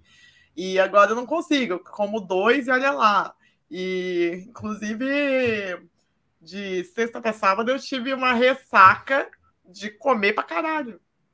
Ressaca de comida é até pior às vezes, viu? É, então, nossa, eu não sei como o Caio não acordou, mas eu só fiquei de madrugada, tipo, passando mal, vomitando, tipo, e de comer muito, assim, de... E nem era gente- tanto. Saudades a gente hoje- comer mais. A gente julga hoje a galera que tá comendo pra caramba. assim. A gente olha e fala, como assim? Como é que pode? Comer isso tudo, né? Foda. É, vamos a- a- indo para um outro tema que até surpreendeu algumas pessoas aí, que teve o caso da Lumena. Eu vou ter que citar a Lumena, ex-BBB aqui, que ela disse que abandonou a militância e a psicologia, e ela meio que virou. Eu entrei no perfil dela, fiquei chocado. Ela virou aquelas ex-BBB mesmo, de frequentar grandes festas, e surpreendeu todo mundo que ela agora está no OnlyFans também. E aí eu, eu queria colocar na mesa aqui OnlyFans, a gente sempre aborda, mas parece que tem cada vez mais um grupo de pessoas aderindo à plataforma para fazer um dinheiro. Será que vira dinheiro mesmo? Para a mulherada, pelo que eu vejo aí, vira uma grana, vira uma moeda boa. Será que a galera vai abandonada, tipo, não quero mais trabalhar, vou ver de OnlyFans? Tipo, Gostaria é de só de fazer um adendo que ela não abandonou a militância. Agora ela está às claras sendo uma Lib Ela- Fei. Uma Lib Ela Fei. disse, di- eu, eu- o Bruno, eu não, não posso comentar, mas se entrar no post dela, tem um. Não, é que o Bruno, a gente tem uma piada interna que a Natália também sabe, mas assim, é, ela fez o post do OnlyFans, e aí é um texto super libertador, é super empoderado. E aí é meio contraditório, uma série de coisas, mas assim, é, esse, esse mecanismo do OnlyFans vai ser uma uma saída para a galera até no metaverso da vida? O, mas em relação à Lumena, que é ex-BBB, acho que é o, a Playboy dessa geração de ex-BBBs é o OnlyFans, né? Porque geralmente quem participava do Big Brother, cara, eu me sinto muito à vontade mais falando sobre Big Brother do que de política, isso é foda. É, mas o é, quem participava antigamente, sei lá, a Sabrina Sato, né? Quando ela Sim. participou do Big Brother e não ganhou, ela já acho que ganhou três vezes mais o prêmio com a Playboy, né? E tinha os caras também que tinham convites para G Magazine, etc. É, eu acho que é meio que uma adequação dos tempos, na real, assim, sabe? Tipo, não tem mais a, a Playboy e, e, e, e agora a galera adequou para isso. Eu vi que tem muita. é, eu vi que tem uma galera, tipo assim, Geise Arruda, né? Tipo, ela tira uma moeda grande com o negócio do, É, do então, OnlyFans, dinheiro, né? Melão, sei lá, e tem uns caras também que estão no OnlyFans e no Privacy, né? Que acho que a Lumena ela tá no, no brasileiro, né? Que é o, o Privacy. Mano, é a lógica, né? Tem quem paga, pô, vai ter gente lá pra caramba. Agora eu vi que tem uma, pô, tem uma galera que tem muito assinante, porque tem, é um esquema de assinatura, né? Tipo, você vai pagando recorrentemente para receber esse tipo de conteúdo. Mas acho que vai chegar uma hora que a bolha também estoura até disso, né, meu? Vai chegar uma hora que vai ter Igual gente foi o, o- a, a bolha do, da, da- do Bitcoin, né? Do tipo, a criptomoeda já, já começou a cair já.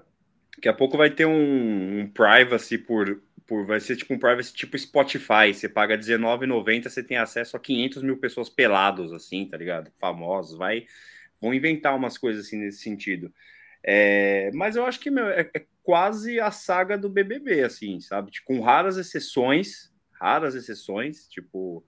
é, de quem não precisa fazer isso, assim. E o caso da Lumena, ela passou por um negócio também malucão, né? Que é, levar, colocado, acho que merda lá na casa dela, né? Tipo, um saco de Sim. merda na casa da Lumena. Essa, pô, essa moça aí também deve ser bem dodói da cabeça por tanta coisa que ela passou, né? Desde o cancelamento, agora esse negócio aí. E ela falou que literalmente foi por causa de grana, né? Tipo, não teve que se afastar, não conseguiu pagar as contas e entrou no OnlyFans, assim. A Lumena, a Lumena foi, mal, é muito, foi muito mal assessorada, sacou? Todo mundo Foi. pegou muito ranço dela. Eu sei que ela fez os rolês dela lá, que é chato pra caralho mesmo. Eu já convivi com várias minas assim. É chato pra caralho. Mas mesmo assim, acho que é desnecessário o que fizeram com ela. É chata, é- suportável, mas, porra, de alguém tinha que dar um norte, né? Pô, E tem pega aquele leve lance aí, do- né? E tem aquele Caralho, lance da fama, né? Então, Os cara, pelo- o cara escreveu aqui, Bruno, isso já existe. Já existe, então, tipo, um Spotify da, da, da putaria, é isso? Caralho. caramba. Ah, eu, eu ter. sabia que, eu sabia que tinha playlist. Como assim, playlist? Ah, tem playlist do Spotify pra, pra galera fazer sexo, pô. Tem, tem playlist ali montando cenários e tal. Isso aí você encontra no Spotify pra caramba, assim, tá? Mas o Spotify específico pra isso. Ó, a, a, a, Mari colocou uma parada que é do tipo uma uberização, né? Eu acho problemático. É, eu, eu, eu penso da, da seguinte forma: dá uma autonomia financeira para as mulheres, mas ao mesmo tempo eu acho que até pô, perto do que do que muita mulher que por conta da situação econômica é levada à prostituição e a gente está falando de mulher nem deveria colocar só no plano da mulher né é, porque afinal de contas é uma plataforma bem variada independente de ser, de ser mulher mas assim é, o lado bom se é que tem um lado bom é, é o fato de não ter o contato com um monte de, de idiota maluco né? Porque o que deve ter de, de, de gente maluca nessa plataforma querendo comprar conteúdo não está escrito no gibi assim. É muita gente é, maluca. Mas sempre tem os comentários das plataformas e das redes sociais das pessoas que a galera pode despejar um, um milhão de merda também lá para para essa galera, né? E também tem um lance que eu acho que esse, essa comparação aí com uma certa uberização ela faz todo sentido também, porque Total. eu escuto muito discurso de, de amiga que fala assim, ah, pô, vou, às vezes fala meio que de brinks, né? Tipo, pô, ah, eu já mando nude pros caras aí de graça, pô, melhor fazer no OnlyFans que você tira uma moeda, tá ligado? E, e, eu acho que é a história, cada um faz o que quer, assim, literalmente, mas o, o aí todo esse discurso, né, que a gente sempre vai falando. Então, era isso que eu queria vai, falar. Eu estava né, esperando vocês me darem a voz. é, para mim, o problema maior. Não, eu quero só. É, não, é porque eu sou a pessoa. Tô brincando, que... tô brincando. Eu sou a pessoa que eu, eu não. Tipo, cada um faz o que quer, mas eu sou extremamente contra essa essa questão de colocar é, tanto, a, tanto a prostituição como colocar, é, sei lá, tipo, você ficar passando foto pelada como empoderamento, igual a Lumena está fazendo, colocou que ela agora se permitiu, agora ela não sei o que lá, mas ela colocou como se fosse uma, uma conquista feminista, e que aí por isso que eu digo que é o discurso de Libfem, porque isso aí é só objetificação do corpo da mulher. Então, uhum. eu, assim, você quer ficar mostrando a raba na internet? Joia, vai lá e posta. Mas isso não quer dizer que você está sendo empoderada por conta disso, não. Você está virando só mais um produto para os punheteiros de plantão. Eu sou muito categórica nesse aspecto. Tem gente que fala que eu sou. As maiorias das libfem que eu conheço me chamam de Carola, falam que eu sou é, conservador nesse aspecto, mas assim, o meu ponto é, eu não tenho problema nenhum com quem quer ficar mostrando seu corpo, gosta de se exibir. Se você gosta, joia, mas não ache que isso é empoderamento. É, eu acho uma. Hum, fala aí, Vini. Não, e assim, é, essa questão da sexualização a partir do, do reality show é porque os reality shows eles sempre trabalham em cima dessa perspectiva né? O, o Bruno até colocou da questão do, dos reality shows antigos. É, a galera já dizia que já se fechava contrato durante o próprio reality show para fazer ensaios de Playboy ou qualquer outra dessas revistas assim. Então, é uma galera que já, já sabia que durante o reality show saberia que quando aquela pessoa saísse, as perguntas e os noticiários, isso eu lembro, né, do, do das fazendas da vida, essa coisa toda, que a galera já estava na especulação é, de uma revista, é, de uma Playboy daquela pessoa que participou de um reality show. Isso, cara, isso era bem óbvio, assim, era amplamente disseminado e tal. Então, e a, a galera Globo. fazendo OnlyFans é, incentivava isso. Globo Não, a própria Globo ela tinha um, um, site dentro do G1 que era o Paparazzo. Paparazzo, exata, né? que, pronto. Que basicamente os, os, os, o pessoal que saía, tanto homem quanto mulher, já, já meio que já fazia um ensaio direto é, nesse site, né? No, no Paparazzo Glorioso Ego, na época que tinha o Ego da. É, exatamente. Do G1, um grande, grande ó, site. Mas... Queria ressaltar aqui o comentário da André, ó. Ela foi levada a fazer isso pelas circunstâncias. Não vejo isso como empoderamento, mas quem sou eu no rolê? Esse é um ponto. Ela só começou a vender nude, essas coisas, porque ela está com problemas financeiros gravíssimos. Ela não consegue mais trabalhar como psicóloga, ela recebe hate direto. Ter esse caso de terem mandado um saco de merda para casa dela, tipo, foi muito foda, assim, sabe? Para mim é, é meio que uma. É, muita gente acaba caindo nessa pelo é, o ponto que eu bato da prostituição da, da pobreza, né? Muitas mulheres acabam na prostituição porque elas são pobres, não é porque elas gostam de Ai, vou dar. Bruna Surfistinha, já falei isso no Drops uma vez e falo de novo. Bruna Surfistinha é exceção. Não é toda mina que gosta de dar que vai virar prostituta. E no caso de, de venda, aqui na, na nossa cidade, em São José, eu vi uma menina que é uma menina super boazinha, ficou desempre... perdeu o emprego na pandemia, ficou dois anos sem trampo, começou a ter dívidas atrás de dívidas, começou a fazer OnlyFans, ganhar uma grana, e aí a galera caiu matando em cima, mas ela foi levada a isso porque ela estava devendo até as calças. Aí ela não foi. Uhum. Óbvio que muita gente faz porque quer, porque gosta Sim. e tudo mais. Não, tô, não estou invisibilizando essas pessoas. Mas muita gente entra nesse mundo por conta de dinheiro mesmo. É, vem a grana, vem rápido e tem público. É, é um dinheiro rápido. Sim. Imagina, um comentário. Vende, vende 10, 10 pack de 50 reais que vai lá quatro do fotos e um vídeo. Aí você já tem 500 contos. Isso daí vem e vende, sei lá, rápido até. Um é... Pix, né? Um Pix já tá pronto, caiu ali.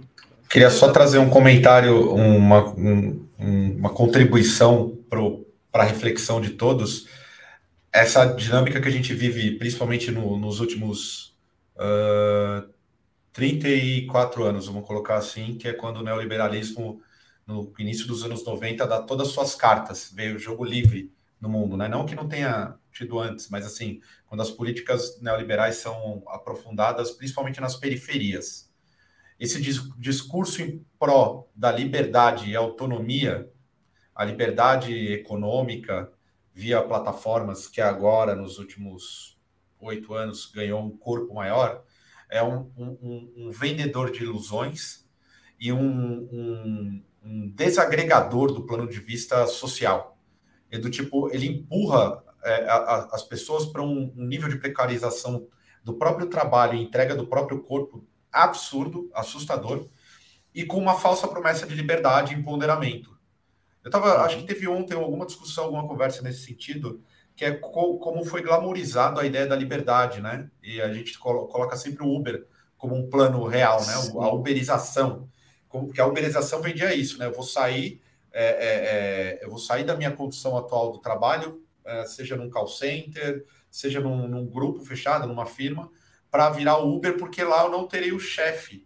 As, as pessoas perderam, inclusive, a, a, a dinâmica de se organizar coletivamente no próprio espaço de trabalho para lutar por condições melhores. É fruto muito de uma época, assim, em que o, o, o, o neoliberalismo ele se aprofunda, inclusive eu não gosto de usar esse tomando corpos que soa muito acadêmico, mas assim, é, como é uma ilusão, né? É uma liberdade muito fantasiosa que vem de. Que assim, vamos lá. Se a, a Lumena, a gente está usando o exemplo da Lumena, acho péssimo, poderia usar tantos outros exemplos. Qualquer pessoa que está numa plataforma como essa, se ela conseguir e se garantir economicamente de alguma forma, seja num trabalho, seja uh, iam ganhando uma renda X de herança, puta que pariu, ele, ela abandona imedi imediatamente esse tipo de trabalho. De vender pack, vender, ela abandona. Ele ou ela abandona. Se o cara é, é, vende conteúdo e arranja alguém que banque ele, ele literalmente corta. Essa é uma via que é cortada. Então é uma Um bom exemplo disso, trazendo aí dos anos 90, né, que o Bruno estava falando, a Carla Pérez, depois que ela casou com o Xande lá, e aí ela, mesmo com o fim do El Chan e tudo mais, ela nunca mais fez nada tipo de, de posar nua, de. Não existe um OnlyFans da Carla Pérez, sabe? Poderia existir. Se assim fosse como a tiazinha, né? É, a tiazinha. A mesma coisa. Assim, que foi, que foi, acho que assim, uma, uma época quando ela saiu, acho que foi a Playboy mais vendida, tinha todo aquele lance e toda a entrevista que ela fala é um bagulho que fez mal para ela e que ela não vê isso mesmo, sabe, como uma coisa massa. A Jennifer colocou um comentário aqui que eu achei foda também sobre o lance da, da, da Lumena ser, pô, uma, uma, uma, acadêmica, né, cara? Tipo, uhum. pô, a pessoa, uma mulher negra acadêmica tendo que fazer esse rolê. E assim, falando mais um negócio sobre a Lumena, que é, acho que é muita coisa, velho, imagine você recebendo um saco de merda na sua casa. Não, é. Foda, começa né, daí, tipo assim, e, e, é o mínimo que o que ela deve ter. Ela é a pessoa que com certeza quando sai, ela sai com medo. Tipo, de alguém vir encher, falar merda pra ela, vir algum cacto fã da Juliette vir encher o saco dela, tá ligado? Então, eu, é foda. Eu vi uma, uma entrevista da Joana Prado, né, que ela virou empresária do Vitor Belfort, né? Ela falou que ela nunca foi tão realizada profissionalmente quanto agora, porque ela é reconhecida pelo talento dela enquanto empresária. Tipo, ela não precisa ficar mostrando nada do corpo dela, assim. Ela, e é uma pessoa que trabalha com corpo, né? Tem é, rede de academias, né? Ela tem a rede de academia na, no, nos Estados Unidos, ela e o Victor Belfort. Ela empresaria ele para ele dar, tipo, palestras, vários bagulhos assim. E ela hum, Tipo, tem as coisas assim que mostra o corpo dela, mas é na questão de saúde, de ser bombado, de blá, esses lances. Não é mais o, a feiticeira que, que era sexualizada fetiche, no, né? no H, no programa é. H. Uhum. Então, é, é tipo isso que o Caio falou faz muito sentido, porque se você pegar realmente até a, as minas é, dos anos 90 que estavam dentro dessa de questão da Playboy, da sexy e tudo mais, quem conseguiu sair, ter uma independência financeira e constituir efetivamente uma carreira, nenhuma quis, assim. Óbvio que deve ter uma ou outra, assim, que curte essa questão do exibicionismo, blá, blá, blá, mas é, é outro rolê, outro rolê. Exatamente. E, e assim, deixa eu só, assim, só complementando, a gente tem que levar em conta que quando você estabelece uma relação de que o capitalismo ele vai transformar tudo em mercadoria, e quando a gente fala tudo e chega até no âmbito de uma discussão como essa, a gente vê da necessidade financeira baseada de uma falta de emprego ou de, uma, de um cancelamento coletivo na internet por causa de um, de um reality show e tal, a gente vê os níveis né, que, que as pessoas elas têm que chegar né? E a gente não entra nisso na base da questão do julgamento, mas de uma análise de contexto, assim, de uma análise de conjuntura. A pessoa tem que ter a grana dela, ela precisa ganhar, ela precisa sobreviver, entendeu? Então a gente vê o quanto essa, essa mercantilização extrema de tudo, né, faz a, as pessoas terem que, enfim, assumir posições ou até mesmo fazer coisas que às vezes elas nem querem. Mas elas, Aliás, a, elas são obrigadas. Até, até em defesa da, da própria questão, que para mim é central da militância da própria Lumena, é, o que acontece, que obviamente ela sofreu esse problema que a levou a tal coisa, né? Porque, pô, não consegue trabalhar como, como clinicar, né? Como psicóloga. Aí você começa a sofrer retaliações do seu lugar de trabalho, você vai tentar alternativas. Mas tem um grande problema que, principalmente para pessoas que são militantes, e são militantes que vêm de, de baixo, eu não sei a história dela, mas eu vou colocar, vou, vou tentar ampliar um pouco mais o leque. Militantes de, de, de com vozes políticas que vêm da periferia hum, são normalmente deslocados por alguns grupos e deslocados nessa ilusão. Eu já eu tenho eu tenho algumas colegas que foram deslocadas, eram grandes elementos de movimentos grandes, movimentos grandes, que foram deslocados e cooptados por uma questão financeira. Entendeu? Uma questão de poder que você tira o poder de militância, a capacidade de agregação daquele agente. Não sei se é o caso da Lumena, né? me, me parece muito mais uma reação a muita coisa que, é, que ela sofreu, mas é, ela, querendo ou não, era uma voz importante com seus erros e contradições, tá? Pode Só falar. uma coisa, como citaram o André Surak, eu não posso deixar de deixar um comentário aqui, que ela abriu uma barbearia chamada Barbearia André Surak, é, em alguma cidade lá do, do, Rio Grande do Sul, que eu acho que é administrada pelo filho dela. Então, eu não lembro qual é a cidade, mas fica aí, sempre é meu, o meu papel de setorista em André Surak aqui no Drops. a, a, a, gente já até saindo desse tema para um outro que envolve essa questão do OnlyFans é que rolou prisão no metaverso aqui no Brasil. Coloquei aqui essa imagem, todo mundo pode achar bizarra, mas eu peguei essa imagem e essa imagem é da polícia é, dos Emirados Árabes Unidos, é, que trabalha no metaverso em alguns momentos para fazer uma espécie de conscientização. Então, assim, a polícia da internet virou algo real. Inclusive, rolou uma matéria. Isso aí tem uma, uma, foi parte de uma operação chamada 404, que era para é, acabar com, com venda de canais a cabo e coisa do, do tipo. E dentro do metaverso, é, de, de um determinado metaverso, existia a distribuição de determinados conteúdos. Então o cara metia um óculos desse e ia ver um filme, ou seja lá o que for.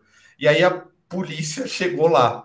E aí o que eu queria colocar para a mesa é: a, gente vai chegar num, num, nível de aprofundamento tão absurdo é, que esse tipo de realidade vai ficar tão deslocada do mundo real ou é ainda algo muito longe?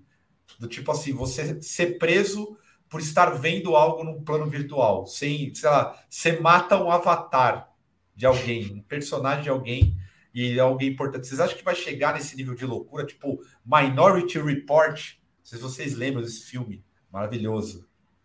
Sensacional esse filme. Cara, é, é a concretização da, da biopolítica aí no, no estado real da parada. É um controle isso aí, isso é um controle extremo, assim, tal. Você não.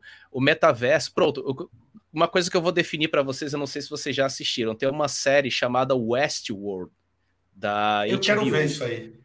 Cara, assistam, assistam essa série, pelo menos cheguem até a segunda temporada, que eles fazem uma discussão exatamente em cima disso. Entendeu? Que a... chega um, um momento em que eles questionam sobre a condição humana e eles se perguntam se o livre-arbítrio não é um delírio coletivo. Entendeu? Porque o que, que acontece? As pessoas elas vão buscando metaversos ou, ou realidades virtuais para fazerem coisas que na realidade elas não podem realizar ou não podem fazer. Só que ao invés de pensar, né, que é o que a maioria fala e faz, que é uma forma de liberdade, não é uma forma de liberdade. Você não está exercitando liberdade nenhuma, assim, você só está saindo de uma condição e entrando em outra, achando e colocando e reforçando na sua cabeça que você está é, agindo de forma livre, assim, porque é tudo muito chato, lei é chato, respeitar as pessoas é chato. Então eu vou para o metaverso fazer aquilo que não é e tal, mas você tá, você tem um controle, você está sendo controlado. Não tem liberdade nessa parada assim. Então, para mim o metaverso é, é, uma grande mentira. Vou ser bem sincero assim, tal. Não tem isso é absurdo, isso é ridículo assim.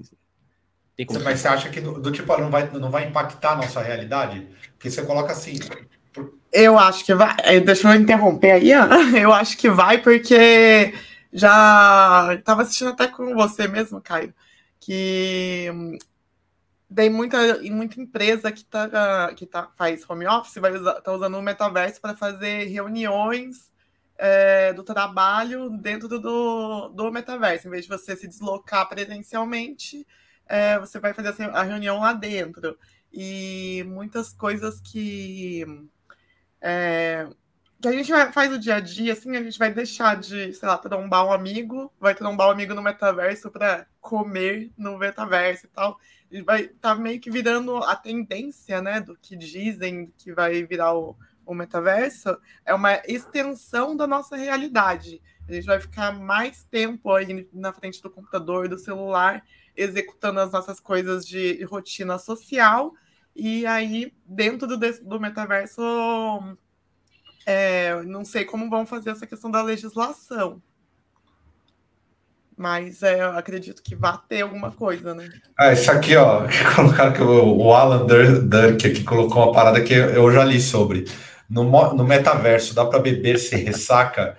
Cara, eu, eu tava vendo um, um debate sobre que a galera realmente é, é, é, o que acontece. Ela tem uma vida fora de algo que ela escolhe um personagem, ela vive aquilo e o mundo continua rolando. Vou dar um exemplo prático é, para quem é gamer aí. Para mim, um dos grandes embrionários, embrionários não, o, modelo avançado do que é uma espécie de metaverso é o GTA. Principalmente o último GTA, que ele é muito. Ele é um universo que, por exemplo, eu, eu, eu voltei a jogar o GTA. Tá desligado agora. Se eu voltar a jogar, o meu personagem ele já mudou completamente. Ele vive uma narrativa e, e se eu jogar online, a gente inclusive tinha uma amiga que estava jogando, a Carol Folha, estava no, no GTA Online, não estava, Bruno? Ela estava nessa vibe aí. É, é, o, o metaverso é uma coisa desse tipo, óbvio. Vai expandir para outras paradas, mas é, dentro dessa ideia de realidade né, estendida, eu acho que tem uma possibilidade até tentando costurar com a ideia, o conceito de liberdade que o, que o Vini colocou aqui, o quanto isso pode, na verdade, nos refratar ainda mais e nos prender ainda mais. dentro de algo que não existe, né? Uma mentira, mas ela é uma, uma mentira que ela está acontecendo, de certa forma.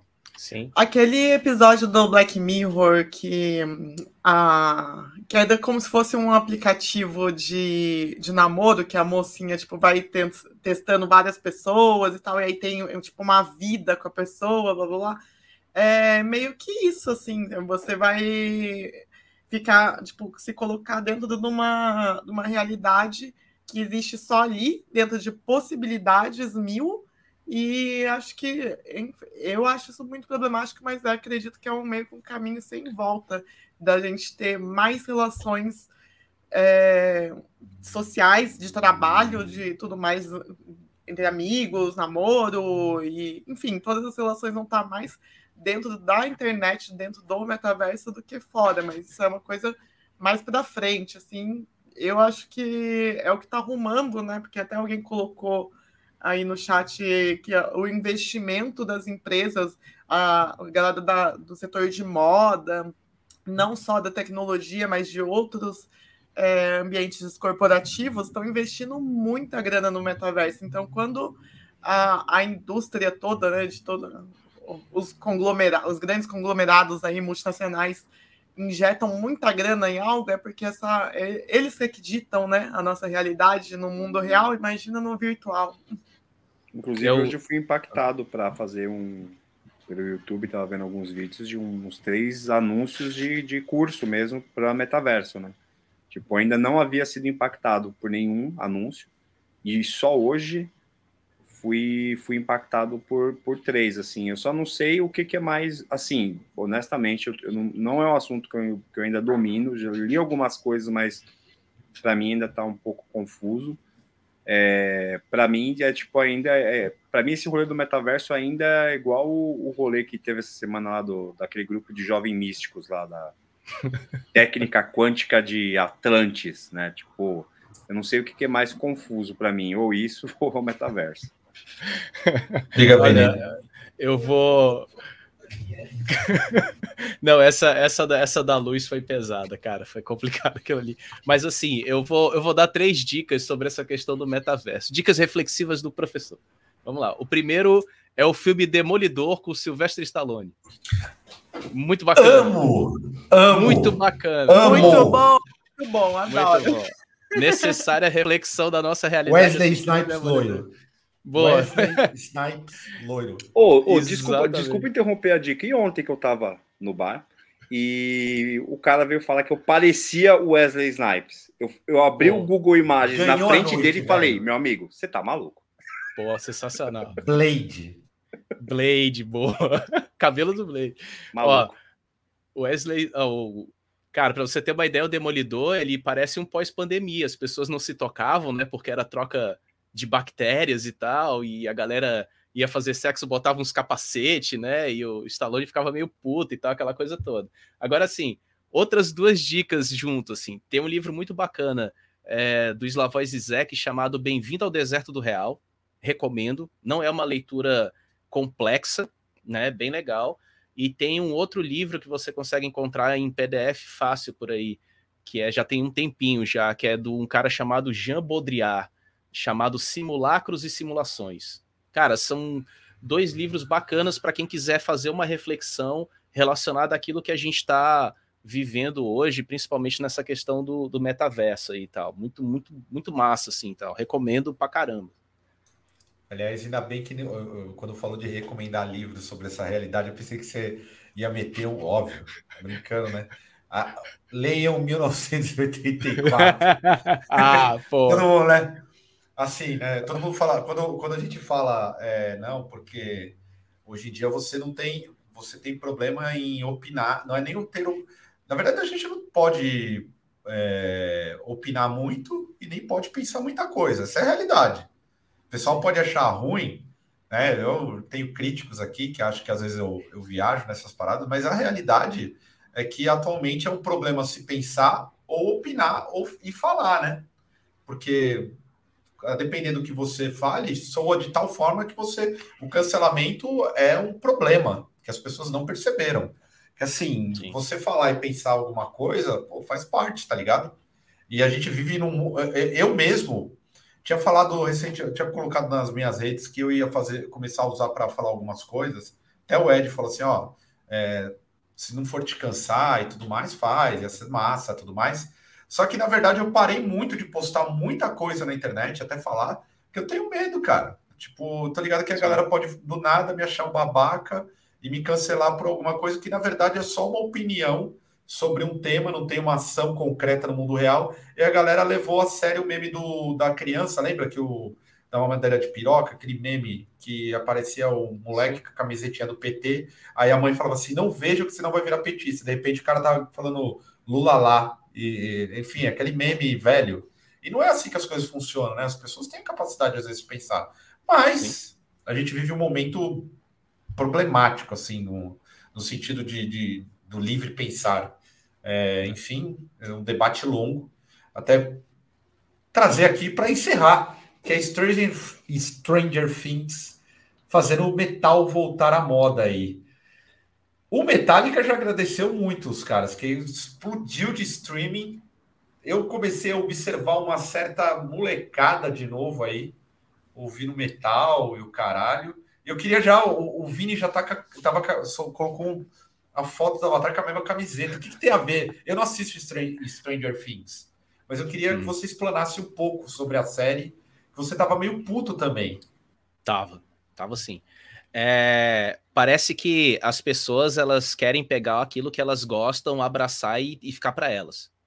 E pronto, não aceito nada que venha de fora, assim, tá. E... Ai, Vini, mas eu, eu já vou discutir com você já desde cara, porque bora, isso bora. não aconteceu. Ó, o que, o que, que rolou? Um, um portal aí, que eu não vou citar o nome, traduziu uma matéria é, estadunidense, porque um, tipo, meia dúzia de gato pingado que quer guardar o, o Metallica como se fosse, como se o Metallica não fosse uma banda mainstream, coisa, tipo, bizarra. E aí começou a encher o saco falando que o Stranger Things ia tornar a banda pop. Isso daí foi uma, uma minoria muito pequena, assim, que o pessoal do Metallica respondeu, assim, mano, pega leve com a galera, são jovens e tal. E aí, esse site, esse portal, que tem pouquíssimas matérias escritas mesmo sobre o cenário musical, tipo, por eles mesmos, eles mais traduzem do que qualquer outra coisa foi lá e meteu assim: ah, fãs do Metallica se revoltam contra é, Stranger Things estar tornando a banda popular. Gente, não teve isso. isso. Aí o que apareceu de hater foi uma coisa que foi estimulada por essa própria matéria traduzida. Foi uma quantidade bem risória, porque até os tiozão motoca, até os tiozão que gosta de passar vergonha na internet, tava achando massa o Stranger Things colocar é, Metallica, Iron Maiden, etc e tal, porque tá trazendo a juventude de novo para ouvir metal. Eu não vi, até de verdade, até os tiozão reaça eu vi só falando bem. E olha que eu fui atrás, e antes que alguém fale que é uma bolha que eu tô, eu fui em tudo que é comunidade de, de grupo fechado do Metallica no Facebook, eu fui atrás das coisas do Netflix, eu fui atrás das coisas do do Metallica Brasil Fan Clube e tal. E eu só vi os tiozões, todo mundo mó feliz com o Stranger Things falando sobre o Metallica, colocando Metallica dentro do negócio.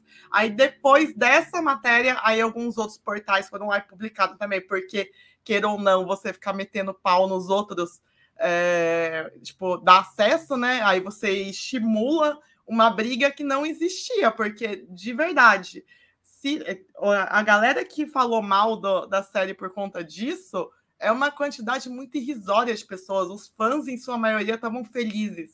A banda estava feliz, estava todo mundo feliz. Os fãs reaça, os fãs não reaça, os fãs ancap, os fãs não ancap. E antes que alguém fale alguma coisa, eu não gosto de Metallica e eu não gosto de Stranger Things. ah, eu gosto, eu gosto dos dois, ó. Pesado, pesado. Assim, é, eu vi que foi a, foi a Metal Injection que, que soltou essa matéria né? E tem a maior galera do Twitter que acompanha essa série, que, tipo, logo que sai o episódio, a galera maratona, assim, já tá fazendo review no outro dia, praticamente, né? E aí tinha, tinha no Instagram também que eu tava acompanhando a galera tentando descobrir qual era a música, né, que o Ed tava tocando na, na cena que passava do trailer, né? e a galera tava confabulando, né, as várias músicas e tal. Mas o, o, Stranger Things, desde a primeira temporada, ele coloca esses sons de, de rock and roll clássicos, assim, desde o do Shurastei ou Shuragol, do The Clash, que rola na, na primeira temporada, né? E agora a galera coloca o Master of Puppets do Metallica, assim, tal. Só que aquela coisa, né? Sempre vai ter uma galera que quer... Abra... Aquele lance que eu tava falando, que a galera que quer abraçar a minha própria tradição e ficar aqui. Isso a gente vê em vários locais e portais de discussão a galera fazendo isso, né?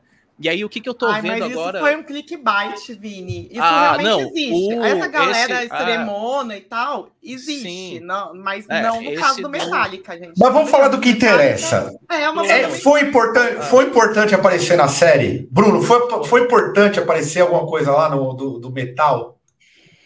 Eu acho assim, primeiro, se alguém quer reclamar que o Metallica tá ficando pop, reclame com o próprio Metallica, que eles já fizeram esse movimento lá atrás.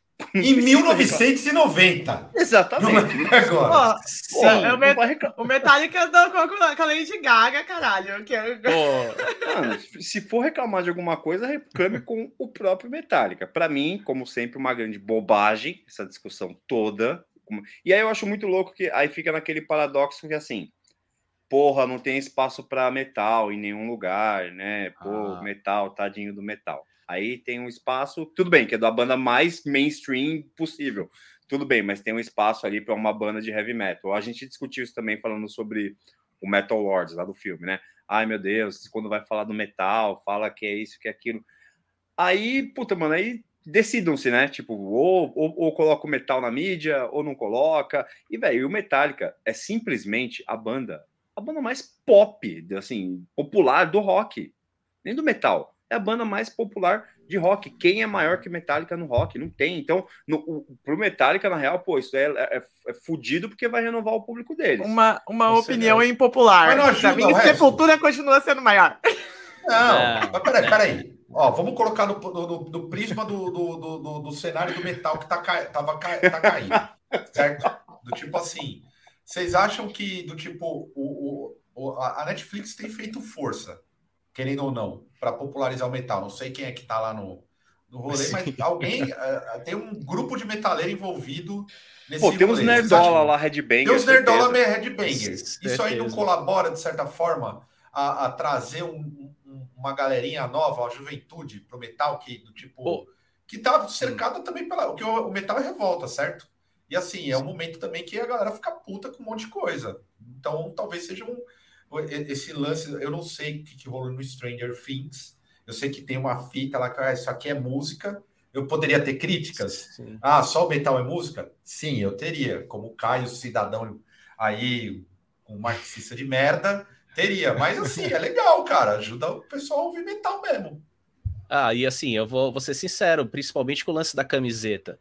É, vamos lá, você tem um, o capeta na camiseta. Você tem Hell numa camiseta você tem dados de RPG numa camiseta. Quem já escutou metal e já jogou RPG sabe que durante muito tempo a galera meteu pau na questão do, do RPGista metaleiro, assim. E a série coloca essa discussão. Eu acho isso muito interessante. Né, quando eles estabelecem que os moleques jogando RPG tem lá, aparece uma noticiazinha tipo Satanás foi para os Estados Unidos, aquela coisa toda. E quem jogou RPG pegou Dungeons Dragons, Tormenta, essas coisas aqui no Brasil, sabe que foi extremamente ridicularizado com relação a isso. Foi demonizado até. O próprio metal passa por isso e tal também, né?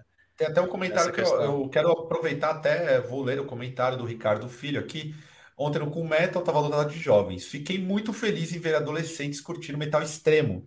Eu espero que a Netflix continue apresentando o metal para jovens. Sim, cara. E aí eu é devo dizer o seguinte: tenho percebido muito, eu com o Bruno, eu, nesses shows que a gente fez com o Desalmado por aqui, eu principalmente fui abordado por muito jovem mesmo. Normalmente eram os veiaco, que já quer falar do Lula comigo, já quer falar sobre a conjuntura política brasileira e o caralho.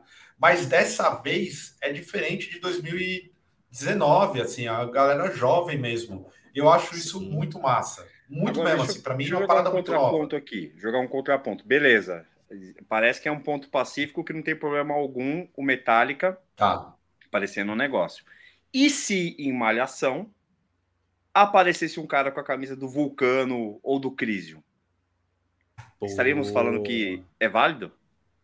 Eu Sim, acho válido. Eu acho válido. Eu acho e o chat, o que, que o chat acha? Tipo, ah, o cabeção, o cabeção com uma camisa do Black Force Domain.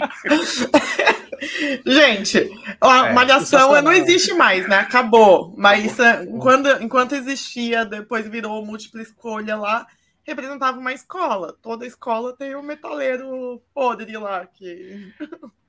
Lembro. Parte, Vamos lá, crise no Altas Horas. Não sou a favor, legal? porque lembra que tinha um creator no programa livre. Programa então, livre, é, foi sou, sou a favor. Creator devo, no programa devo, livre, crise no ah. Horas. Bora. Devo ressaltar um personagem que existia no seriado Sandy Júnior da Globo, que era um moleque headbanger. Tinha, tinha um personagem headbanger no, no, no seriado Sandy Júnior da Globo, assim, então essas, é essas representações já, já eram colocadas aqui no, no Brasil, assim, claro que Até é um estereótipo ó, e tal, né, mas... Sandy Lé, ó, é, é best, assim, ó, do Andrés aí, ó, ele, da ex-mulher da, na moral, da Patrícia, na... que é a esposa dele também, ó, galera na moral, é tudo próximo. Assim, se aparecesse novela Malhação, se aparecesse no Brasil, é o seguinte, a gente tem que aí, vamos contextualizar uma coisa importantíssima. Se aparecer em novela, se aparecer em qualquer coisa no Brasil, vai ser avacalhado certo?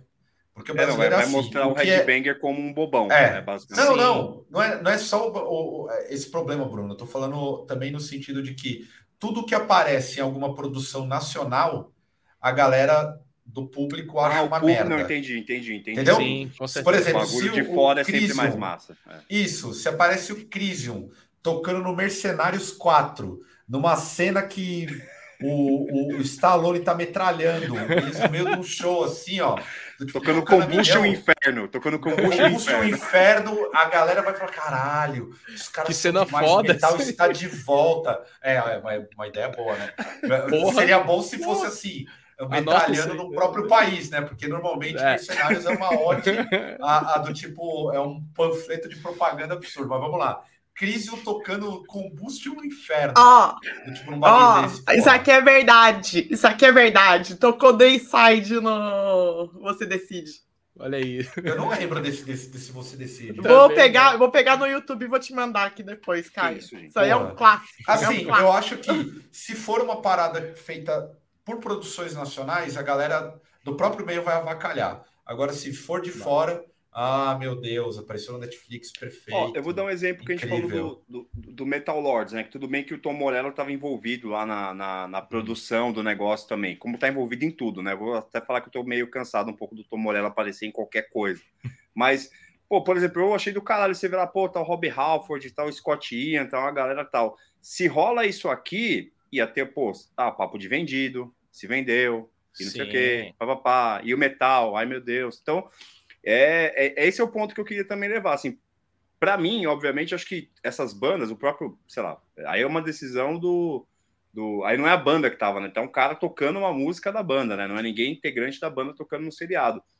Então, uhum. putz, eu acho que se, se, isso acontecesse aqui, sei lá, tem um personagem em Malhação que o cara toca o começo de Territory do Sepultura na batera, eu achei um bagulho muito mais massa, tipo, pô, o cara tá, tipo, pô, tá uma referência ali, um negócio ali legal, sem, sem apresentar, igual tinha, lembra no A Praça é Nossa, tinha o Quelé, o metaleiro, que era o cara com a camiseta do, do Roots do Sepultura, tá ligado? Sem apresentar o cara de uma forma tão caracterizada, é, como uma caricatura mesmo, né? Apresentar de uma forma decente, pô, eu particularmente não vejo problema algum, tá Eu acho, acho legal, eu, eu acho que é, colocou, teve acho seriado, alguém colocou aí, teve um seriado acho que da Globo, que até passou na TV aberta, que teve trilha de Sepultura. Pô, eu, uhum. eu, eu, eu, o, o Xamã teve uma época que foi trilha da novela da. De novela. Beijo do Vampiro, lá, acho que é o nome da novela, não lembro. Eu acho, eu, eu, eu particularmente não vejo problema algum, mas uhum. eu sei que tem uma galera que gosta de colocar o metal como um grande, uma grande joia, né? Que só eu posso ter acesso e que pô, não pode popularizar, enfim. Isso eu já acho que é um, uma bobagem. Acho uma bobagem. Exata, é exatamente isso que eu queria falar, cara. A galera aqui, ela tem uma mania que, que cansa, cara. esse negócio de ai, é para mim, é isso aqui, cara, eu acho eu acho uma questão de, de, identidade tão complicada da pessoa que entra nesse ponto aí, né? E é ah, e ressaltando do chamar a novela Eterna Magia. Paulo Não, eu lembrei de outra. Lembra do do Cannibal Corpse no filme do Ace Ventura? Cannibal Corpse no Ace Ventura. Filme de, de, de, de comédia, tal, não sei o quê. Pô, eu, eu acho que não sei como, como foi, se foi recebido na época, mas hoje em dia eu não vejo ninguém assim, tipo, falando, nossa, que, que lixo. Eu né, achei maravilhoso na época, porque eu, é eu inclusive assisti de forma. Eu fiquei desacreditado, assim, caralho, Canibal Corpse, no, eu já era do metal, foi Canibal Corpse esse Ventura, que bagulho louco. Surreal, né? Surreal, né, o negócio. Mas eu, Mas eu é, acho necessário, tá? Eu acho que é válido, porque, é, é, assim, é, pelo menos dá uma, dá uma. Eu posso dizer, eu vejo que o, o rock, no geral, a arte, no geral, está sendo substituído pelo pop. Pela coisa mais grotesca do pop vazio, assim. Uhum. Então, assim, querendo ou não, o metal, ele também ele é uma cultura, sacou? A gente pode ter discordâncias aí, ideológicas, uma série de coisas. Gente, o Vini mesmo estava comentando, né? Metallica. Metallica tem muita gente que acha que é rebelde, mas o Metallica é uma super crítica liberal. Ah, e no, principalmente a época da União Soviética, tem todo um arquiteto, um, tem toda uma, uma, parada muito arquitetada ali. Mas eu acho Don't Metallica super me, importante. É, tipo, eles são a favor do, do da liberdade, enfim, o, o liberalismo, né? Da concepção norte-americana, assim. Eu acho válido da mesma forma, musicalmente falando. Eu acho que o metal é uma cultura, cara. Sacou? Sim. É diferente de outro. A gente pode achar uma cultura decadente, degradante, por aí vai. Como eu, eu às vezes tenho um, um ponto de, de, de, inflexão com relação a isso. Mas é uma, tem uma base cultural sólida, sacou? Você Sim. tem uma parada que, que é organizada no mundo inteiro. Tem um estilo, tem um, um, um grupo, uma uma, uma estética, cara. Se você uma estética, for, uma identificação. É, se for em qualquer lugar do mundo, você sabe quem que é o cara que curte rock e metal. Exato, assim, é cara. muito nítido, né, meu? Sim, então, sim, cara, eu, eu acho válido esse movimento, assim, acho legal, saca? E se, e se aparecer mais aluno meu com essa camiseta com capeta escrito Hell, é isso. É isso mesmo, é isso mesmo. A gente, a gente é xingado até hoje de, de satanista e tá a molecada usando capeta na, na camiseta. É, é sensacional. É bonito. É da hora, é cara. Acho que, acho que faz parte. Tem gente que. Esse lance da galera você pegar meia dúzia de radical, puta, acho que é uma meia dúzia. É, sabe? cara. Mas sempre vai, sempre vai sair a galera do, do esgotão pra, pra ficar é, querendo mas... participar da confusão, pra ter confusão aqui na internet. Eu, eu vi alguém eu falando. é uma minoria. Então, eu vi uma galera, eu vi alguém falando que eu achei um absurdo. Eu, foi, eu tenho certeza que foi piada. É, alguém recomendando como o melhor disco do, do Metallica o, o Senenger, que é um absurdo, né? É tipo, Olha, agora eu posso, agora vou ser sincero contigo. Ah, não, também? Não, também não, calma. É. Não, não, não vou falar Porra. que é. Eu comprei na época. Não sabia o que, que, do, que, do que se tratava. Só que teve uma edição que saiu um DVD com eles tocando Saint Anger ao vivo dentro do estúdio, que é 10 mil vezes melhor do que o CD. Mas o que, que acontece? Mas é melhor disco do metal? Não tem como. Não, não é. Mas assim, o mais incrível é que eu já tive, já tive, né? Já tive alunos que começaram a escutar o Metallica por causa do Saint Anger, porque passava muito o videoclipe de Unnamed Feeling. Sim, galera, eu sou fã do Metallica pra caralho, vou dizer logo aqui. E esse clipe passou muito na internet e era um clipe que é uma letra muito pesada, por sinal, assim, que fala sobre a questão da depressão e tal. O clipe ele meio foca nisso aí. E teve uma galera que começou a escutar Metallica com, com Saint Anger, cara. Triste, né? Mas, enfim, sad but true, mas assim, fazer o quê? Mas a galera começou a escutar o Metallica, né? No, no pior disco dos caras, sinceramente. Assim. É triste, mas acontece, né? Acontece, acontece. Eu sou a favor ah. de toda toda, toda forma que pode expor o rock e dar uma resgatada no bagulho. Eu acho muito legal. Ultimamente eu dou uns rolê aí, vejo, vejo uma molecada assim que aparentemente gosta de metal. Isso é muito legal, é legal. Faz, faz bem renovar. Isso é muito importante. Pô. Vamos encerrar esse Drops aí? Você quer, quer, diga, uma, diga, Bruno.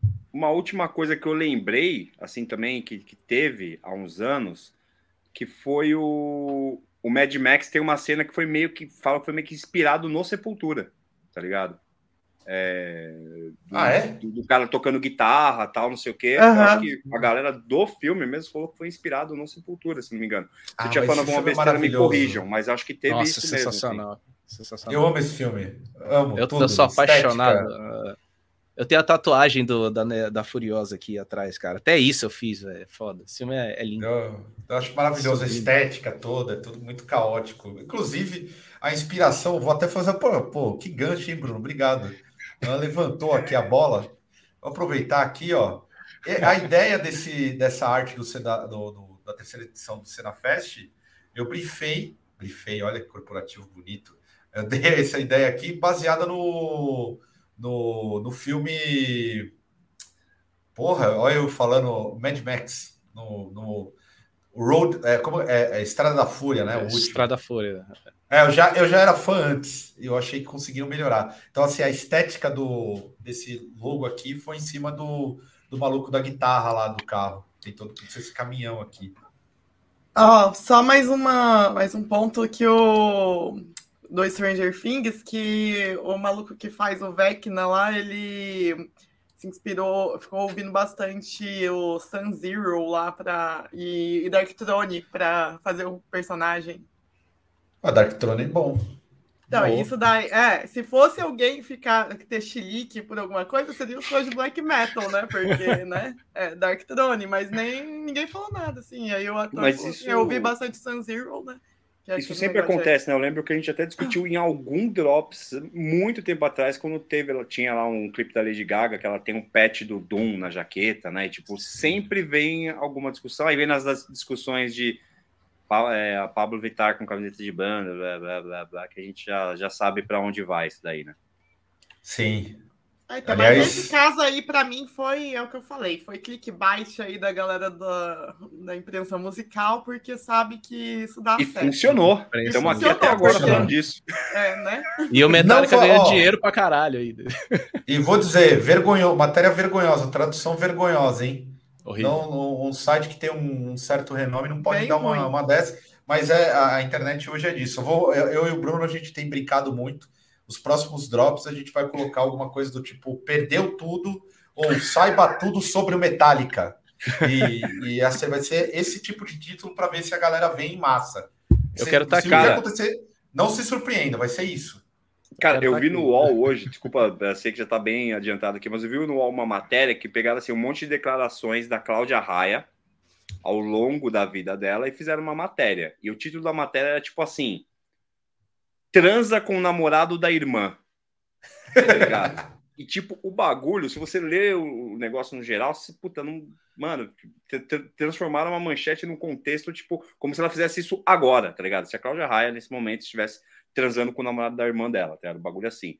Então, é, infelizmente, é a prática da imprensa que tá vindo também para a imprensa musical, né? Tipo, esse tipo de, de abordagem, assim, Muito né? Muito zoado. Muito zoado. Bom, gente, para fechar, galera, adquira ingressos para o Cena Fest aí para a gente se topar. Ainda está um pouco longe, mas vale fazer esse corre aí dois meses já. Dois meses, na verdade, não está tão longe, não. Vamos fazer o bagulho esgotar aí o quanto antes, que vai ser muito legal tê-los lá e a gente trocar umas ideias, igual foi no Boa. último Cena Fest, beleza? Ó, antes da. Alguém quer fazer alguma consideração final? É, eu vou me despedir aí do público do, do Drops, agradecer a presença de todos. Eu vou dar uma sumida do canal aí, porque vou entrar em turnê. Então, só volto a aparecer das caras por aqui no, no final de agosto. E olha lá! E vai vir para cá, hein? Vou. É, eu queria agradecer mais uma vez o convite de todos e todas, o chat. E sim, vão todos para o Cena Fest. Eu vou estar lá e a gente vai fazer um grande encontro de web amigos. É isso. Web amigos, é isso aí. Tipo Orkut. é. O Orcontro, é né? É, não, Orcontro. Não, não tem como fazer um cena, cena contro. Fica é. feio. É, não, não junta. Valeu. Considerações finais, Bruno? Nenhuma? É, a mesma aí, galera. É, Fest, comprei ingressos. Nesse vídeo que vocês estão assistindo agora, deixem o like, né? Porque às vezes eu vejo que a galera esquece também de deixar o like, que ajuda aí a chegar a mais pessoas que são inscritas no canal também e acabam não recebendo a notificação. Então, se vocês deixarem o like, isso daí colabora muito com o canal. E é isso. Muito obrigado, pessoal. Um beijo aí em todo mundo que participou aí da mesa e do chat também. Um grande beijo. Então é isso, pessoal. Lembrando, daqui 15 dias voltamos com Drops. Semana que vem não teremos o Drops. Nesse momento, ainda nessa rotina quinzenal, de meio de julho para o final de agosto, volta a ser semanal. Tentaremos aqui, porque é um problema, e agora com as bandas se reativando fica um pouco complicado, uh, mas tentaremos fazer o possível para manter uma regularidade. Então, daqui 15 dias, Drops de volta na área. Não se esqueçam de ver o restante dos conteúdos do canal, que é importantíssimo. Deixe seus comentários, deixe o like, compre seu ingresso e seja um apoiador, enfim, contribua com o canal Cena, beleza? É isso então. Muito obrigado aí, até uma próxima e até mais. Valeu!